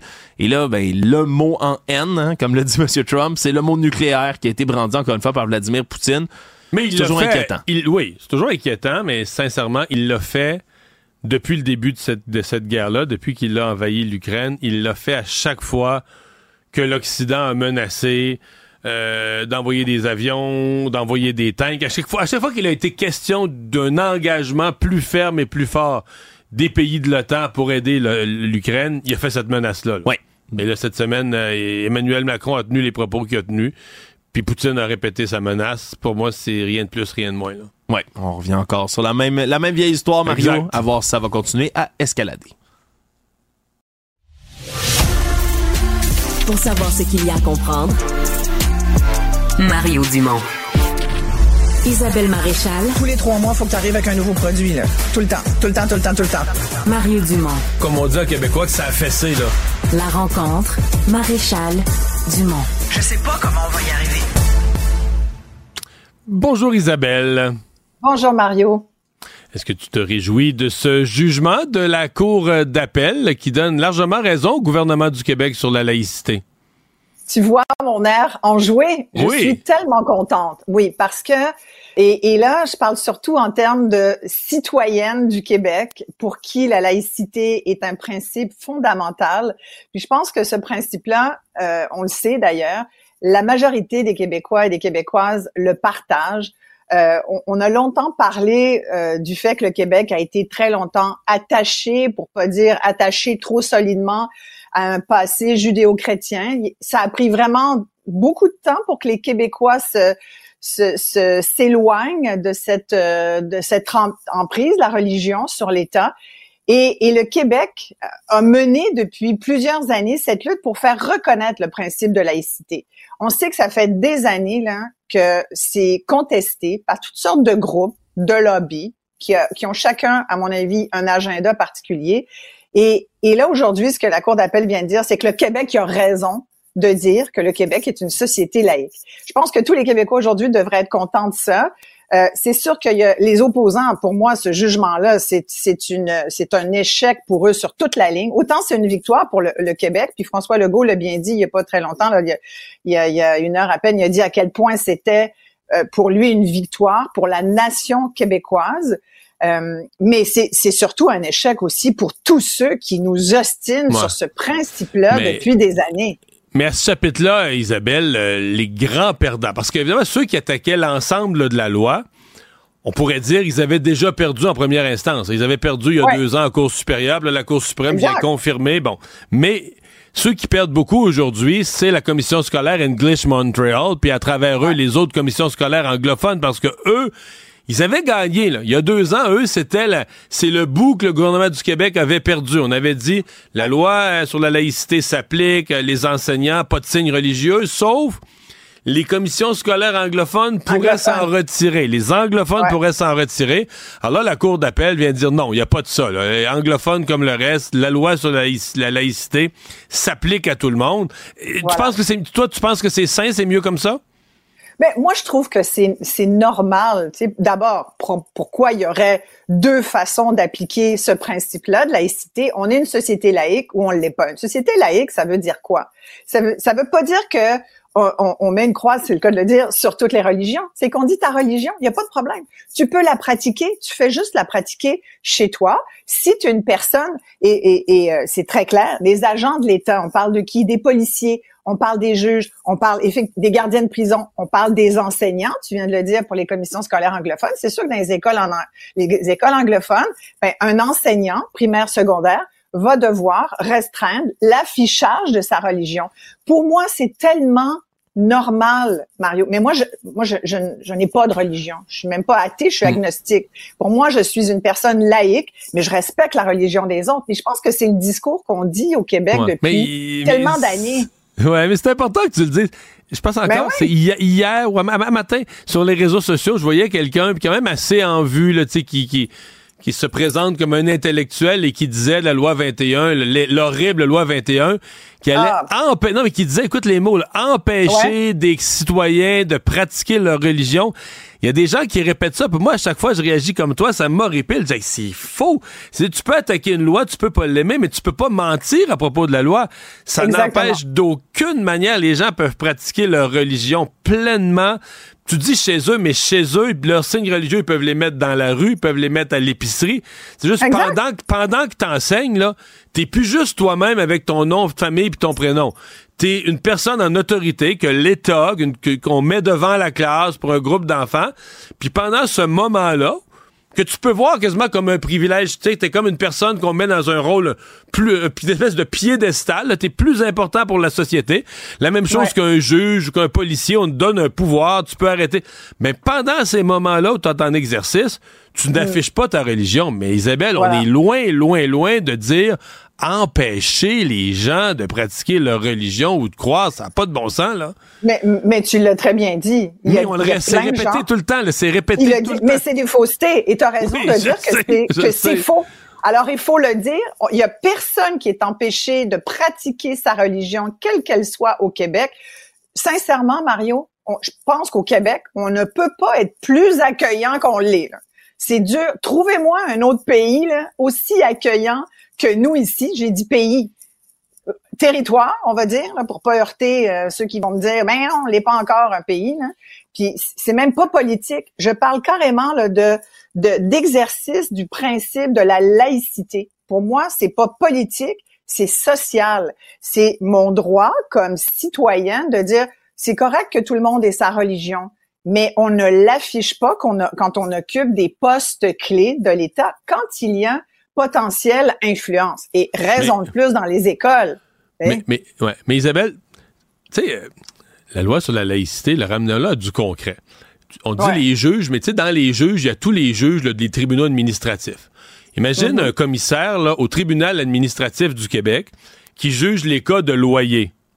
Et qui, en octobre dernier, quelques jours après le 7 octobre, t'aurais un juge qui porte un gros signe religieux, que ce soit une femme avec un hijab ou un homme avec une kippa, et là, qui accueille. Cet tu fais référence à, à, la guerre Israël, le Hamas.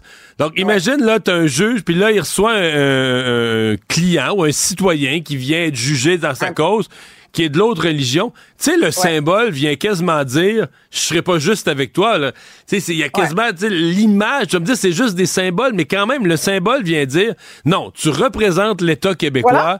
T'es plus juste ton nom puis ton prénom puis ta religion personnelle. On t'a donné un statut, un pouvoir, une responsabilité, mais ce que tu vas afficher pour la collectivité, ce que tu vas afficher, c'est neutre.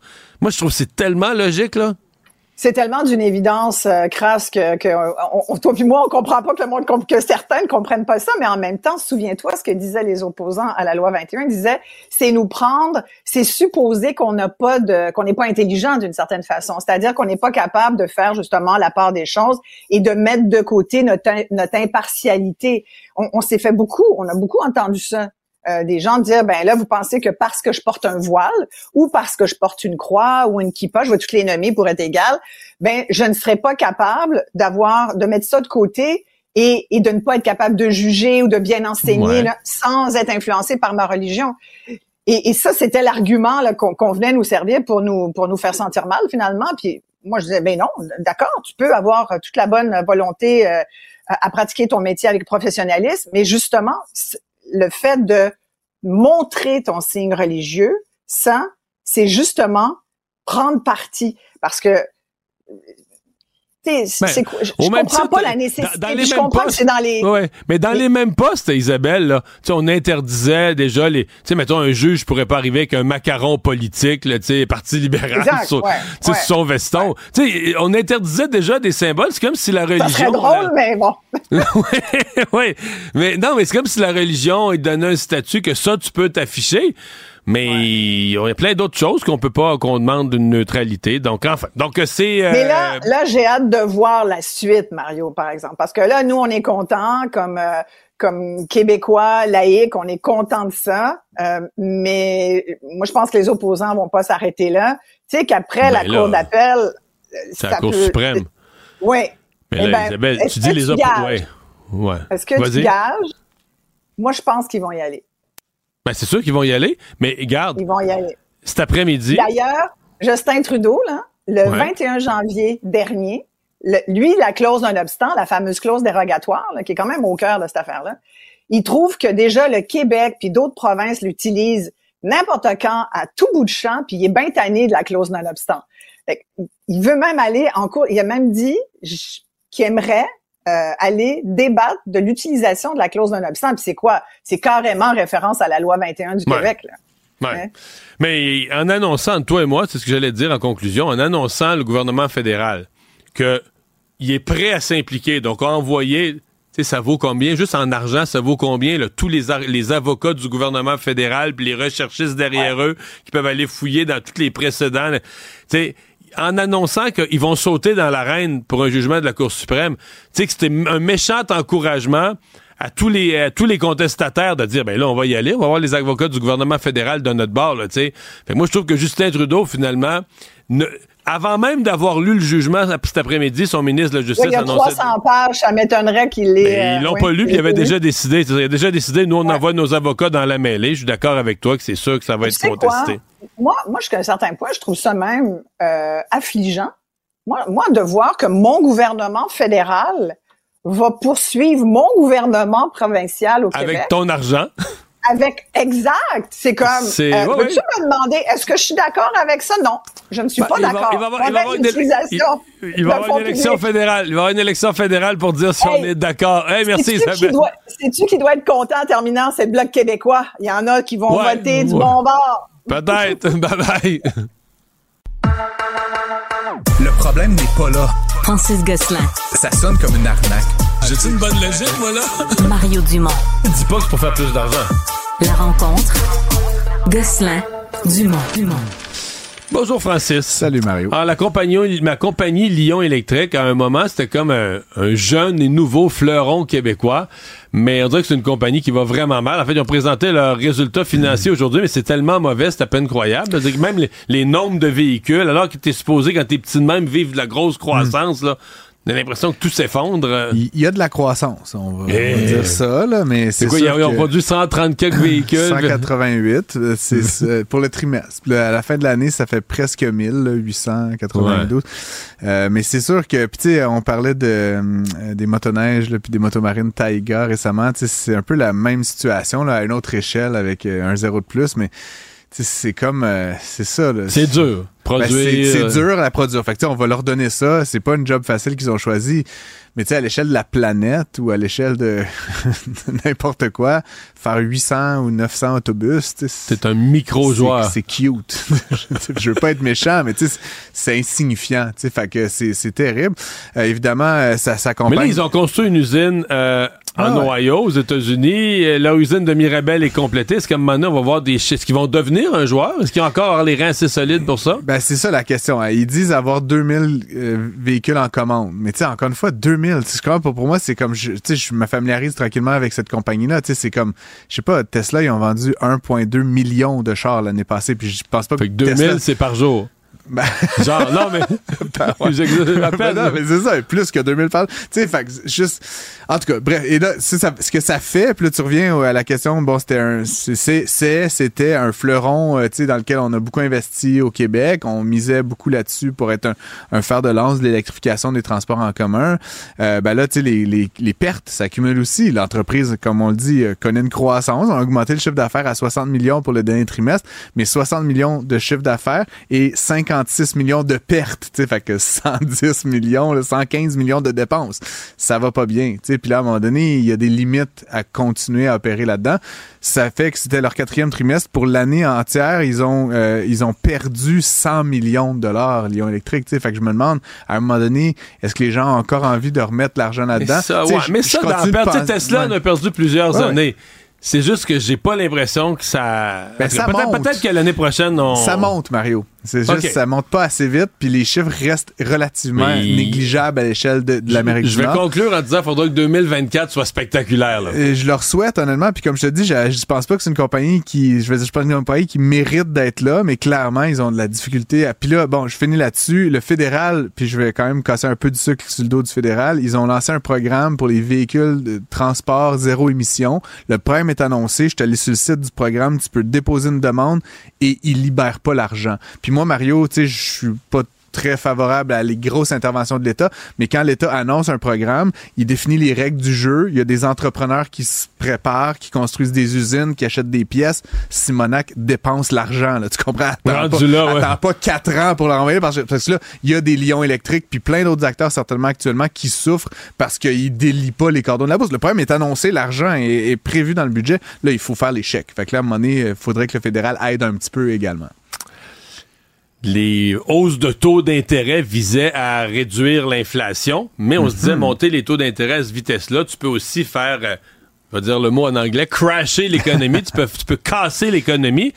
Et l'espoir, c'est toujours l'espèce de l'atterrissage en douceur. Là. La Banque du Canada, même chose aux États-Unis avec la Fed. Est-ce que tu es capable de juguler l'inflation puis faire que l'économie va ralentir, mais sans un gros, euh, une grosse récession? Est-ce qu'on est en train de réussir ça au Canada? Ben, écoute, j'y croyais pas, personnellement. J'étais pas mal convaincu. Là, Puis, tu sais, on- j'ai été beaucoup euh, interviewé là, au bilan. là, Tout le monde voulait savoir s'il allait avoir une récession, une récession. Moi, je pensais qu'il allait avoir une petite récession, là, tu sais, un demi-pourcent négatif. Écoute, ça semble qu'on va l'éviter. là. Au dernier trimestre, sur un rythme annualisé, le Canada a cru de 1 Puis on s'entend. là. Pas une grosse croissance? Non, mais tu sais, euh, on s'en- on s'enligne pour des baisses de taux. là. Tu sais, C'est comme on dirait que le pire est comme pas mal derrière. Là, on est, on est dans le pire, le mettons, puis on continue à avoir une légère croissance. Donc, à mon avis, avec l'anticipation que les taux vont diminuer prochainement dans l'année, les gens, ils recommencent à s'enthousiasmer tranquillement. Forcément, c'est une bonne nouvelle, selon moi. Et donc, ça peut vouloir dire qu'au Canada, on a évité, on, a- on a réussi donc cet atterrissage en douceur. Par contre, Mario, ce que ça dissimule, c'est que le Québec est pas dans une aussi bonne position que le reste du Canada. Je sais pas si tu as vu les classements des villes là, qui a été euh, par le Conference Board. Québec, la ville de Québec est en, est en décroissance là, sur 2023 là, de moins 0.43. Tu sais, C'est un peu ce que j'évoquais dans mes chroniques ces derniers mois. Euh, et c'est la pire ville au Canada, la ville de Québec. Alors que c'était la meilleure depuis euh, Il y avait 10-15 ans. euh, comment Mario Polaise puis Pierre Fortin qui avait dit qui avait appelé Québec le tigre de l'Amérique. j'ai revu j'ai re- revu ces articles là. Donc non, ça va pas très bien au Québec. Ça- ça- le Québec risque de vivre une courte récession comme je l'avais anticipé, mais dans l'ensemble du Canada, ça se passe bien. Puis drôlement, c'est les exportations qui drivent énormément cette croissance là. Ça va bien euh, actuellement. Les Canadiens, les Québécois, on continue d'exporter énormément, notamment Ben, vers les États-Unis. Ouais, mais c'est ça, on profite que l'économie reste solide euh, du côté américain. Il y avait un article, on parle de, de baisse des taux d'intérêt à venir. Il y avait un article aujourd'hui dans le Financial Post, je pense, qui laissait entendre, ben, en fait, qui calmait un peu les, les- les- les détenteurs d'hypothèques sur le fait que, bon, les hypothèques, surtout à plus long terme, il disait, quand il va y avoir une baisse de taux, là, mais les banques vont déjà avoir anticipé un petit peu la baisse de taux. Fait que les taux vont déjà avoir baissé avant. Ouais, ouais. Fait que la journée, là, le taux va baisser lentement, là, pour un quart de pourcent. Fait que pensez pas que vos taux vont partir à la baisse comme ça. Là. Ça va être vraiment lent. Là, Je, Mario, j'ai une petite confidence. Je viens de raccrocher avec mon banquier. J'avais un petit appel de mise à jour là, tantôt. C'était 5,29, là, tu sais, ce qui est un petit peu moins que le po- 5,59 déjà comme proposé il y a quelques mois. Puis Donc, les banques baissent déjà en on anticipation dit, que la Banque du Canada... à juillet, si t'es capable, ça risque d'être en bas de 5. tu sais. Fait que oui, même, puis moi je pense pas qu'il va y avoir de baisse de taux avant septembre, là, mais, mais tu sais, fait que oui, comme tu dis, ça va déjà être anticipé. D'ailleurs, à ce propos-là, on parle du Canada, mais les États-Unis ont publié leur chiffre de l'inflation aujourd'hui, 2,4% là, Mario. On se rapproche pas mal de la cible. Donc ça, ça augure très bien pour la suite. L'ancien premier ministre du Canada, Jean Chrétien, qui part en croisade. je trouve ça drôle. Il y a 90 ans, Jean Chrétien, c'est quand même fou. Il part non? avec une compagnie, là. Ouais, ouais, tu sais, il devrait donner des conseils à Joe Biden. Genre, entre, entre vénérables personnes âgées. Il passe en croisade, effectivement, associé avec la avec l'ancien SNC Lavalin, là, qui s'appelle maintenant Atkins Realis. Ouais. Drôle de nom, honnêtement, je, vais- je vais m'y familiariser. Ils partent en, en croisade favorable pour convaincre les Québécois, les Canadiens envers le nucléaire, tu sais, l'é- l'énergie nucléaire. Puis c'est intéressant parce que, bon, euh, l'article du journal, mais j'ai aussi fouillé un petit peu, euh, et M. Sebia et M. Fitzgibbon ont quand même mis un gros bémol là-dessus. Hein. mais Puis- ils sont pas contre. Il y a vraiment un mouvement mondial que le nucléaire Oui, est oui. essentiel pour atteindre les objectifs de, de- de- de gaz à effet de serre, mais Puis ça vient évidemment, il y a là. la question de l'acceptabilité sociale, puis il y a comme une espèce d'opprobre qui date de, de, de générations antécédentes que le nucléaire, c'est dangereux, cachez-vous sous vos pupitres. M. Chrétien a repris le bâton Et du voilà. pèlerin, il est reparti en tournée. hein. Aujourd'hui, on passe au plat principal. Le jugement de la Cour d'appel sur la loi 21 est rendu. Le gouvernement Legault a de quoi se réjouir et le régime d'exception pour en, en soustraire les commissions scolaires anglophones tombe. Ah, Nos analystes vont rendre tout ça tout simple, vous allez voir. Emmanuel, Paul, Mario, bonsoir à vous trois. Bonsoir, Sophie. Alors, Bonsoir. plongeons dans le vif du sujet et ce document de 300 pages. On a un jugement euh, clair, ferme, Mario, là, qui donne en très large partie raison au gouvernement. C'est une bonne journée pour M. Legault. Hein? Ouais, ouais, ouais, absolument. Euh, ça confirme aussi ça, un peu sa doctrine d'autonomie, de dire que le Québec peut faire une poussée de, de, de gains de pouvoir à l'intérieur du Canada. Où Il n'y a pas eu beaucoup de gains sur ce front-là au cours des, des derniers mois. Mais je pense que pour l'essentiel, c'est sain. Moi, je trouve surtout que c'est sain pour la société québécoise, de, comme citoyen. C'est euh, D'abord, ça n'avait pas vraiment d'allure, là, cette affaire-là, que les commissions scolaires anglophones soient soustraites. t'sais. On comprend que les anglophones aient la gestion de leurs écoles, Ouais. mais de là à dire que les lois d'application générale, comme une loi sur la laïcité, s'appliqueraient pas à une partie de la population, c'était quand même c'était le résultat d'une contorsion constitutionnelle du juge de la, de la Cour supérieure. C'était quand même quelque chose de bizarre. Donc, euh, remarque Sincèrement, je l'avais pas prévu. là. Moi, dans mes scénarios, j'avais Mhm. peu prévu la possibilité que la Cour d'appel donne Ouais. au Québec là, une victoire aussi, aussi claire sur à peu ouais. près tous les On fronts. est en dehors de- des scénarios qu'on avait prévus. Donc, Emmanuel, les commissions scolaires sont déboutées, mais la Cour donne raison au juge de première instance au sujet des parlementaires. Oui, parce que finalement, la Cour dit qu'on ne peut pas imposer une loi à ce qui se passe à l'intérieur de l'Assemblée nationale. Pourquoi? Parce que l'Assemblée nationale est souveraine. Je pense que finalement, il y a pas mal de parlementaires qui, en bout de ligne, seraient d'accord avec ça. Moi, ce que je trouve important dans ce jugement-là, c'est que la Cour vient réaffirmer le fait que, oui, un gouvernement les élus, ça compte et c'est ils ont le droit d'utiliser Mhm. une clause dérogatoire. Et on est dans un débat où il y a beaucoup du pouvoir des juges. On entend ça comme expression, le gouvernement des juges, les Ouais. tribunaux ont trop de pouvoir. Donc, de voir une cour d'appel venir dire, écoutez, là, les élus ont le droit d'avoir le dernier mot. Je trouve que c'est sûr que ça en déçoit plusieurs tenants du multiculturalisme, mais en même temps, ça envoie un signal très fort pour la démocratie. Et ça, moi, c'est le côté que je trouve Ouais. important dans le jugement. Bien, Paul, on va voir euh, quelques réactions. Les, les grands perdants et le PQ, et on revient. On est déçus, bien évidemment, si euh, on a contesté euh, cette loi sur la base de l'article 23 et l'article 28, c'est parce qu'on pensait euh, qu'on avait gagné de cause. Mais là, ça va jouer en prolongation à la Cour suprême et on est inquiet parce que le, le gouvernement fédéral et la Cour suprême, historiquement, ont eu un regard sur le Québec qui n'est pas particulièrement celui qui représente le consensus. Bon, Paul, M. Bérubé est prudent, craint la prolongation en Cour suprême. Mais là, on prend pour acquis que la Cour suprême va vouloir entendre l'affaire? compte tenu de l'enjeu qui est en, en, cause, ce serait étonnant, selon certains, là, que la Cour suprême ne se penche pas là-dessus, mais c'est la prérogative euh, du plus haut tribunal, parce que euh, y a eu d'autres jugements sur des aspects de, euh, de, de, ce sur quoi la Cour d'appel s'est penchée, qui ont déjà été euh, tranchés par, par, la Cour suprême. Ce serait intéressant. Mais il y, y a deux choses à, à retenir. D'abord, ça vient un peu casser les jambes à ceux et celles qui dépeignent la loi 21 comme une des pires abominations sur les droits de la personne depuis la Deuxième Guerre mondiale. J'exagère un peu, mais on retrouve rien là-dedans dans, dans, la Cour d'appel pour, pour étoffer leur, leur plaidoyer. Les, les, avocats des, des plaignants, d'ailleurs, se font euh, sermonner à quelques reprises sur leurs argumentaires. Ouais. Deuxièmement, euh, on se disait, Mario, et, euh, Emmanuel et moi, on, on, on, cohabite ensemble, nos bureaux sont, sont voisins, puis on va le dire, on a, les trois étaient étonnés. Euh, D'abord, euh, du jugement lui-même et euh, de sa densité également. Moi, je me faisais la, la réflexion, imaginez le contraire. Imaginez si, par exemple, le recours à la loi dérogatoire de manière préventive avait été cassé par la Cour d'appel. Ouais. Imaginez la, la réaction. Euh, et, là, il y aurait bon, une bombe. là, là, il y aurait une bombe. Ça, ça, me rappelait, je me faisais une image, un peu comme à l'époque, Mario, tu vas t'en souvenir, les grands matchs, la rivalité canadien-Bruins, les méchants Bruins à l'époque, puis hey, le match va être violent, il ouais. va se passer, ça va brasser. Puis le match arrivait, puis finalement, bon, c'était ouais. du beau hockey. C'est un peu ça qui s'est passé. Mais bon, rendez-vous en, en, Cour suprême, probablement qu'il y aura une troisième période pour continuer. Oui, là, ce sera tout un affrontement euh, à voir, le Québec-Ottawa. Maintenant, on, on sait qu'il y a explosion du nombre de demandeurs d'asile de, de, citoyens du Mexique. Le fédéral qui ramène, on en parlait hier, là, les visas pour les Mexicains, bon, suite à des pressions américaines et du gouvernement Legault, ça entre en vigueur ce soir. On le disait hier, Mario, ça touche deux catégories de personnes. Là.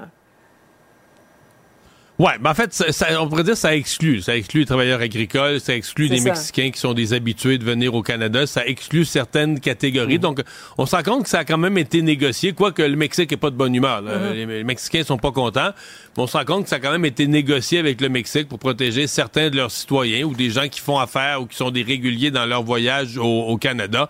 Ce qu'on ne veut pas, c'est des faux demandeurs d'asile. C'est des gens qui arrivent ici en en prétextant être tourisme et qui débarquent à l'aéroport, euh, soit pour essayer de venir vivre ici, contourner notre système d'immigration, ou même pour aller aux États-Unis. Parce qu'aujourd'hui, j'ai entendu M. Legault qui prenait le mérite, là, on a brassé le fédéral, on a obtenu gain de cause. Mais d'après moi, les Américains aussi, on disait à Justin Trudeau, là, là ton monde qui passe par ton mmh. aéroport, qui rentre aux États-Unis mmh. par la frontière nord, on a soupé.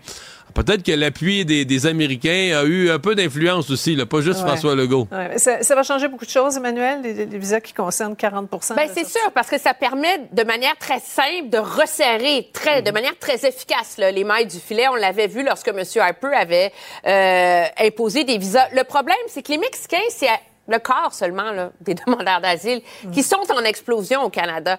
Et pour les autres pays, c'est autrement plus difficile. Il n'y a pas de solution miracle. Il n'y a pas l'équivalent du visa mexicain qu'on peut imposer facilement aux autres demandeurs d'asile. Et moi, je pense que ça va imposer, à cause de ça, une réflexion plus grande au Canada qui est plus capable maintenant, face à une crise migra migratoire comme celle qu'on voit, d'être comme une île protégée par sa géographie. Ouais. Paul, euh, je te reviens après la pause. On va parler de cette petite révolution en éducation. Est-ce qu'on devrait imiter la Pologne, interdire les, les, devoirs? Moi, je tombe en bas de ma chaise. Vous allez m'expliquer des choses.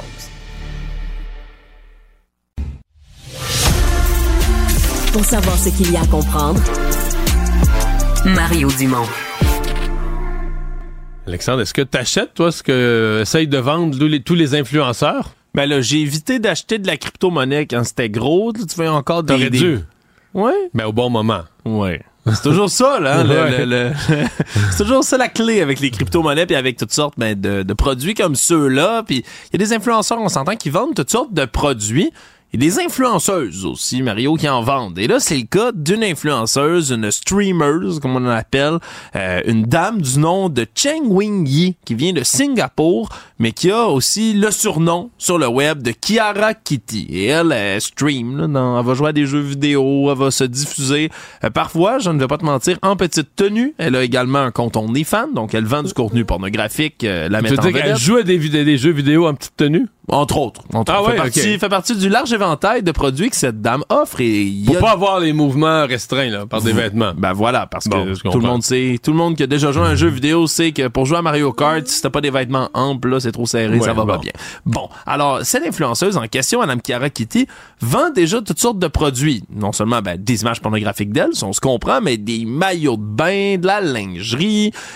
Et là, elle a décidé de commercialiser un nouveau produit, ses pets. Pardon? Je répète, elle a voulu commencer à commercialiser ses pets. Elle les met en boîte? C'est gaz. C'est flatulences. Ben non, une boîte Mario en carton, ça sortirait. Non, en canne? En... Un pot maçon. En pot maçon? En pot maçon. On peut acheter des flatulences de Chiara Kitty en pot maçon. Je t'avoue qu'en termes Puis là, pourquoi on voudrait d'innovation- ça? Ben voilà, merci. On peut l'entendre comme ceci. C'est son site, ça? Non, c'est pas son Ah, site, ok. malheureusement, mais on peut, euh, on peut se questionner exactement à l'utilité de la chose, mais il faut croire, Mario, qu'on juge pas trop les fétiches a-tu des prix? les gens. 300 le pot. Eh boy. Et semble-t-il. Ah, ben, c'est la rareté. Ben Mario, semble-t-il qu'ils sont en rupture de stock et qu'elle doit, je vais citer encore une fois, augmenter sa production de pets dans les prochaines semaines pour être capable de d'en produire assez pour aller gâter toute la jante euh, masculine, féminine, je le sais pas, les gens qui décident d'acheter des pets en canne d'influenceuses singapouriennes. On n'arrête pas le progrès. Ah ouais, est-ce que j'ai posé la question pour le prix, mais là, me sont revenus mes cours les plus élémentaires d'économie. Là, Ce qui fait monter le prix, c'est la rareté. Que je suppose que dans son cas, c'est ce qui se, c'est ce qui se produit. Faut être sûr qu'il n'y a pas quelqu'un d'autre qui peut péter à sa place puis vendre de- du, du faux, là. Ah ben là, ça doit se sentir à, à. À surveiller. Merci. Mario Dumont. Une feuille de route impressionnante. Un curriculum vitae aussi long que le pont de la Confédération. Curriculum vitae aussi long que le pont de la Confédération. Les lenteurs des services ambulanciers, hein, ça peut faire la différence entre les vies et la mort. On l'a vu euh, hier avec cet homme mort à Anna-la-Berge en attendant 45 minutes de temps pour une ambulance à l'urgence. Or, le gouvernement du Québec va débourser près de 630 millions sur cinq ans pour améliorer le système préhospitalier euh, d'urgence. On vise particulièrement les services offerts en région. On écoute euh, le ministre Dubé. En région, la distance est plus longue. hein. On, s'entend que souvent la, distance est plus longue entre le patient et l'hôpital. Alors, faut amener plus de premiers répondants mieux préparés pour être capable justement d'avoir un geste concret sur le patient pendant qu'on attend l'ambulance. Alors, réaction des paramédics qui disent on n'ajoute pas d'ambulance, on modifie les horaires, euh, bon, on va miser sur les cours de secourisme, installation de défibrillateurs. Paul, es-tu aussi abasourdi que les paramédics?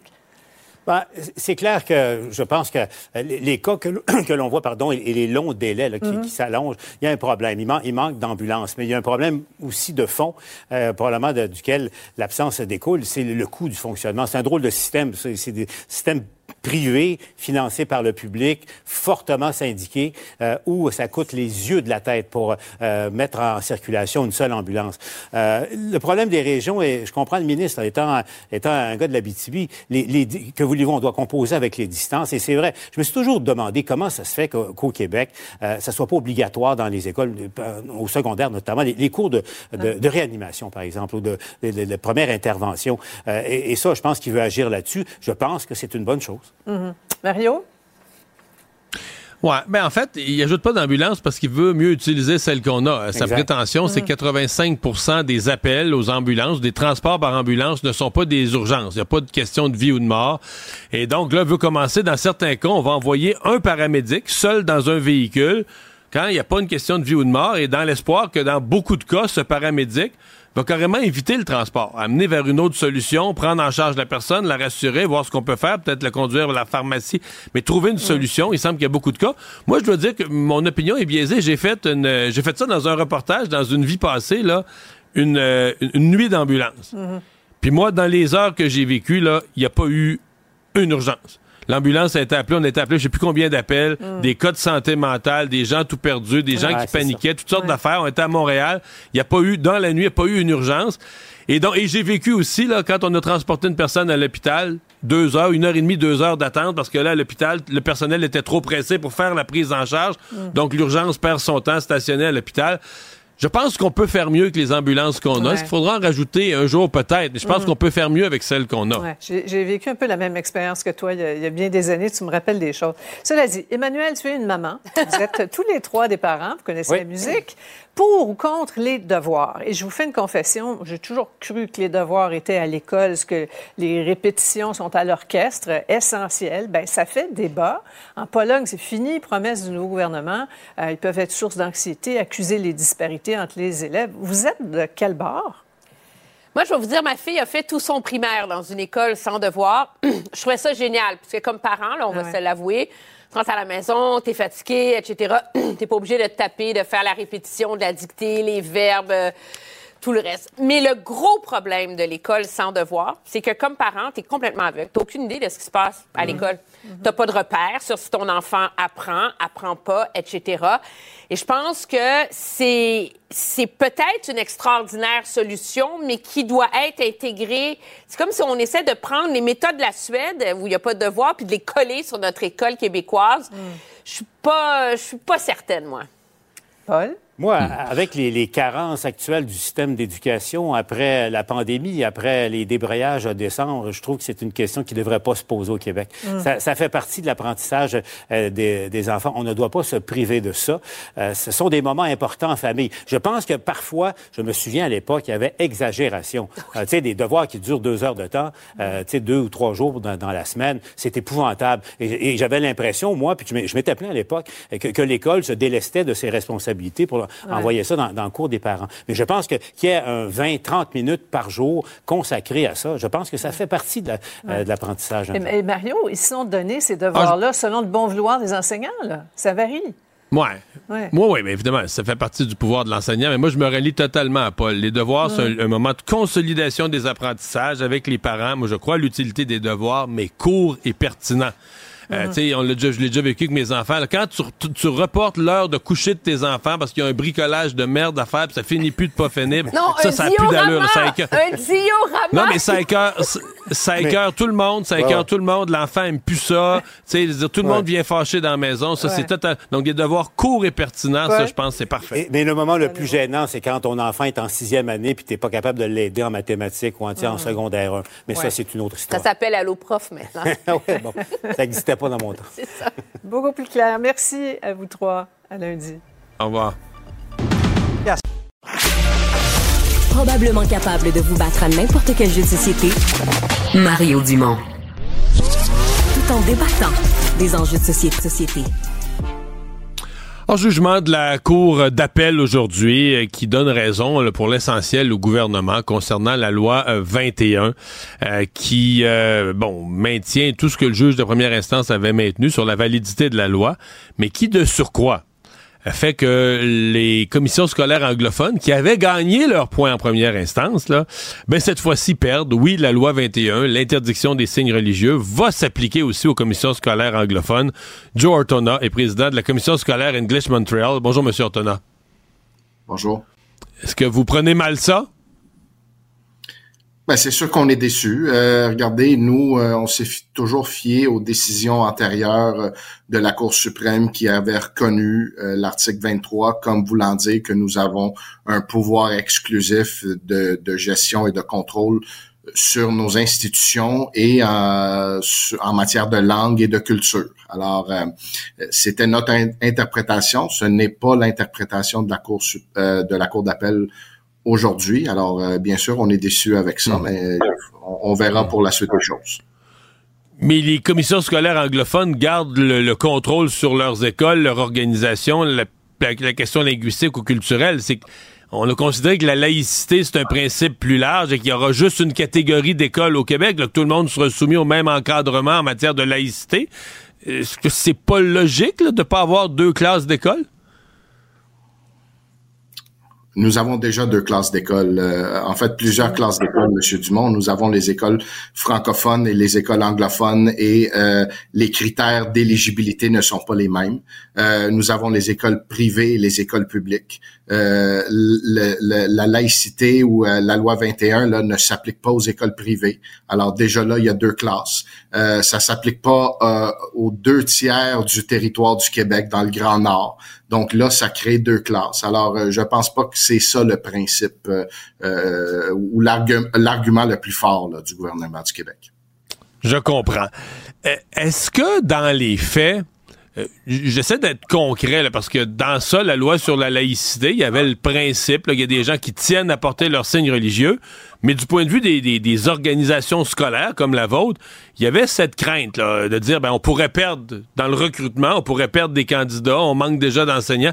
Avez-vous l'impression que ça vous priverait d'un bassin important euh, de futurs enseignants? Parce qu'il y a eu un droit acquis là, pour ceux qui sont déjà enseignants, ça les touche pas. Mais est-ce que ça vous priverait, à votre avis, d'un nombre significatif de futurs enseignants potentiels? Ben, c'est sûr que oui. Et, ah même si, ben oui, et même si on est en faveur de, de la loi 21, là, je, je, ne vois pas comment euh, par exemple, le gouvernement pourrait nier ce fait-là. On est déjà dans une situation de pénurie euh, d'enseignants et d'enseignantes. Donc, il y a clairement un manque là. Et quand, euh, par exemple, le ministre Drainville dit s'il y a des parents qui se portent volontaires pour venir superviser une classe, c'est mieux que, que de n'avoir rien. Ça veut dire qu'on a un problème là, en matière de recrutement des enseignants. on a un problème de retenir des enseignants. C'est clair qu'on a un problème. Je dis pas que c'est uniquement à cause de la loi 21, mais c'est sûr que cela euh, amplifie le problème. Ouais. La décision qui, qui se présente devant vous à partir de maintenant, c'est d'aller ou de ne pas aller en appel, en référer à la Cour suprême. Est-ce que votre réflexion est amorcée?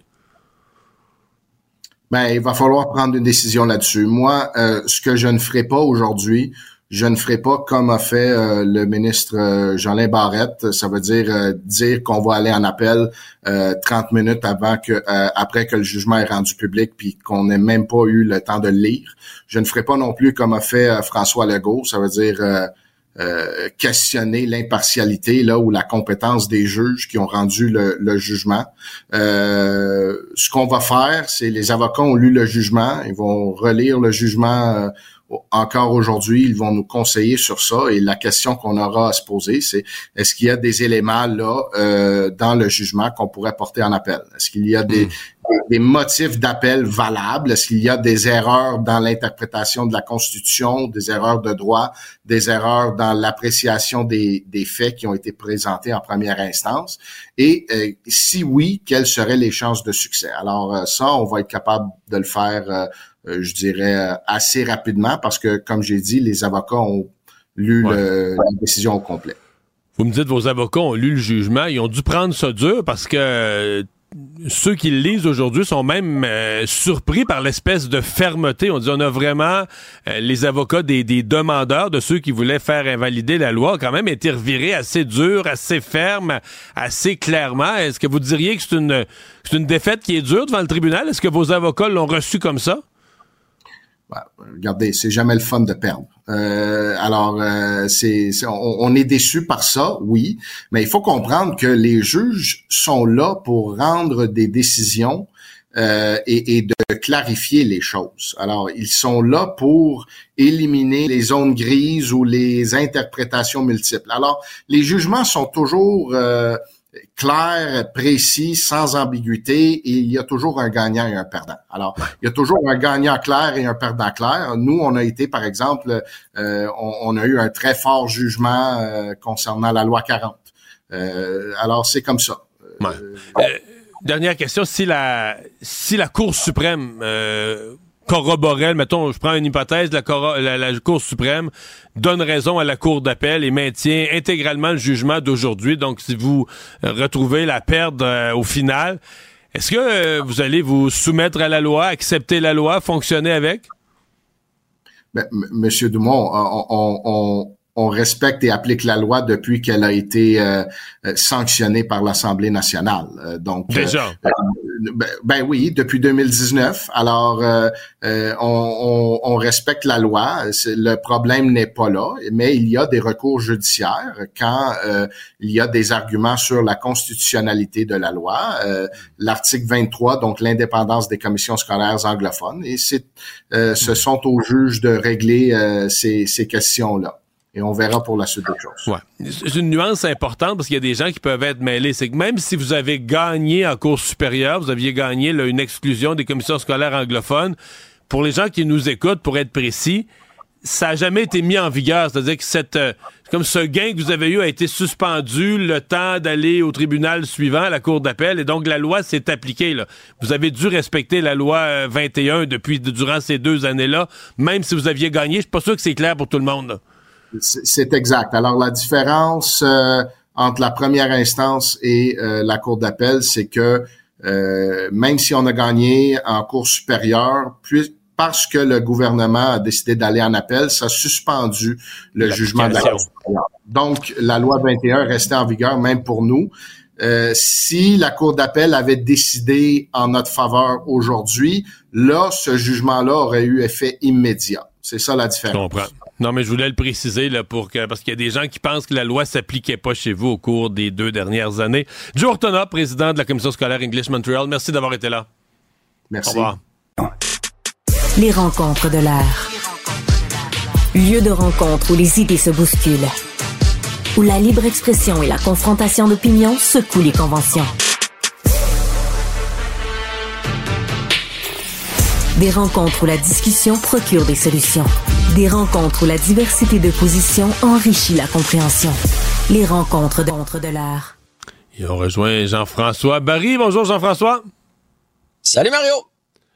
Tu me parles du Canadien qui euh, part en voyage. Euh, T'es confiant pour ce voyage?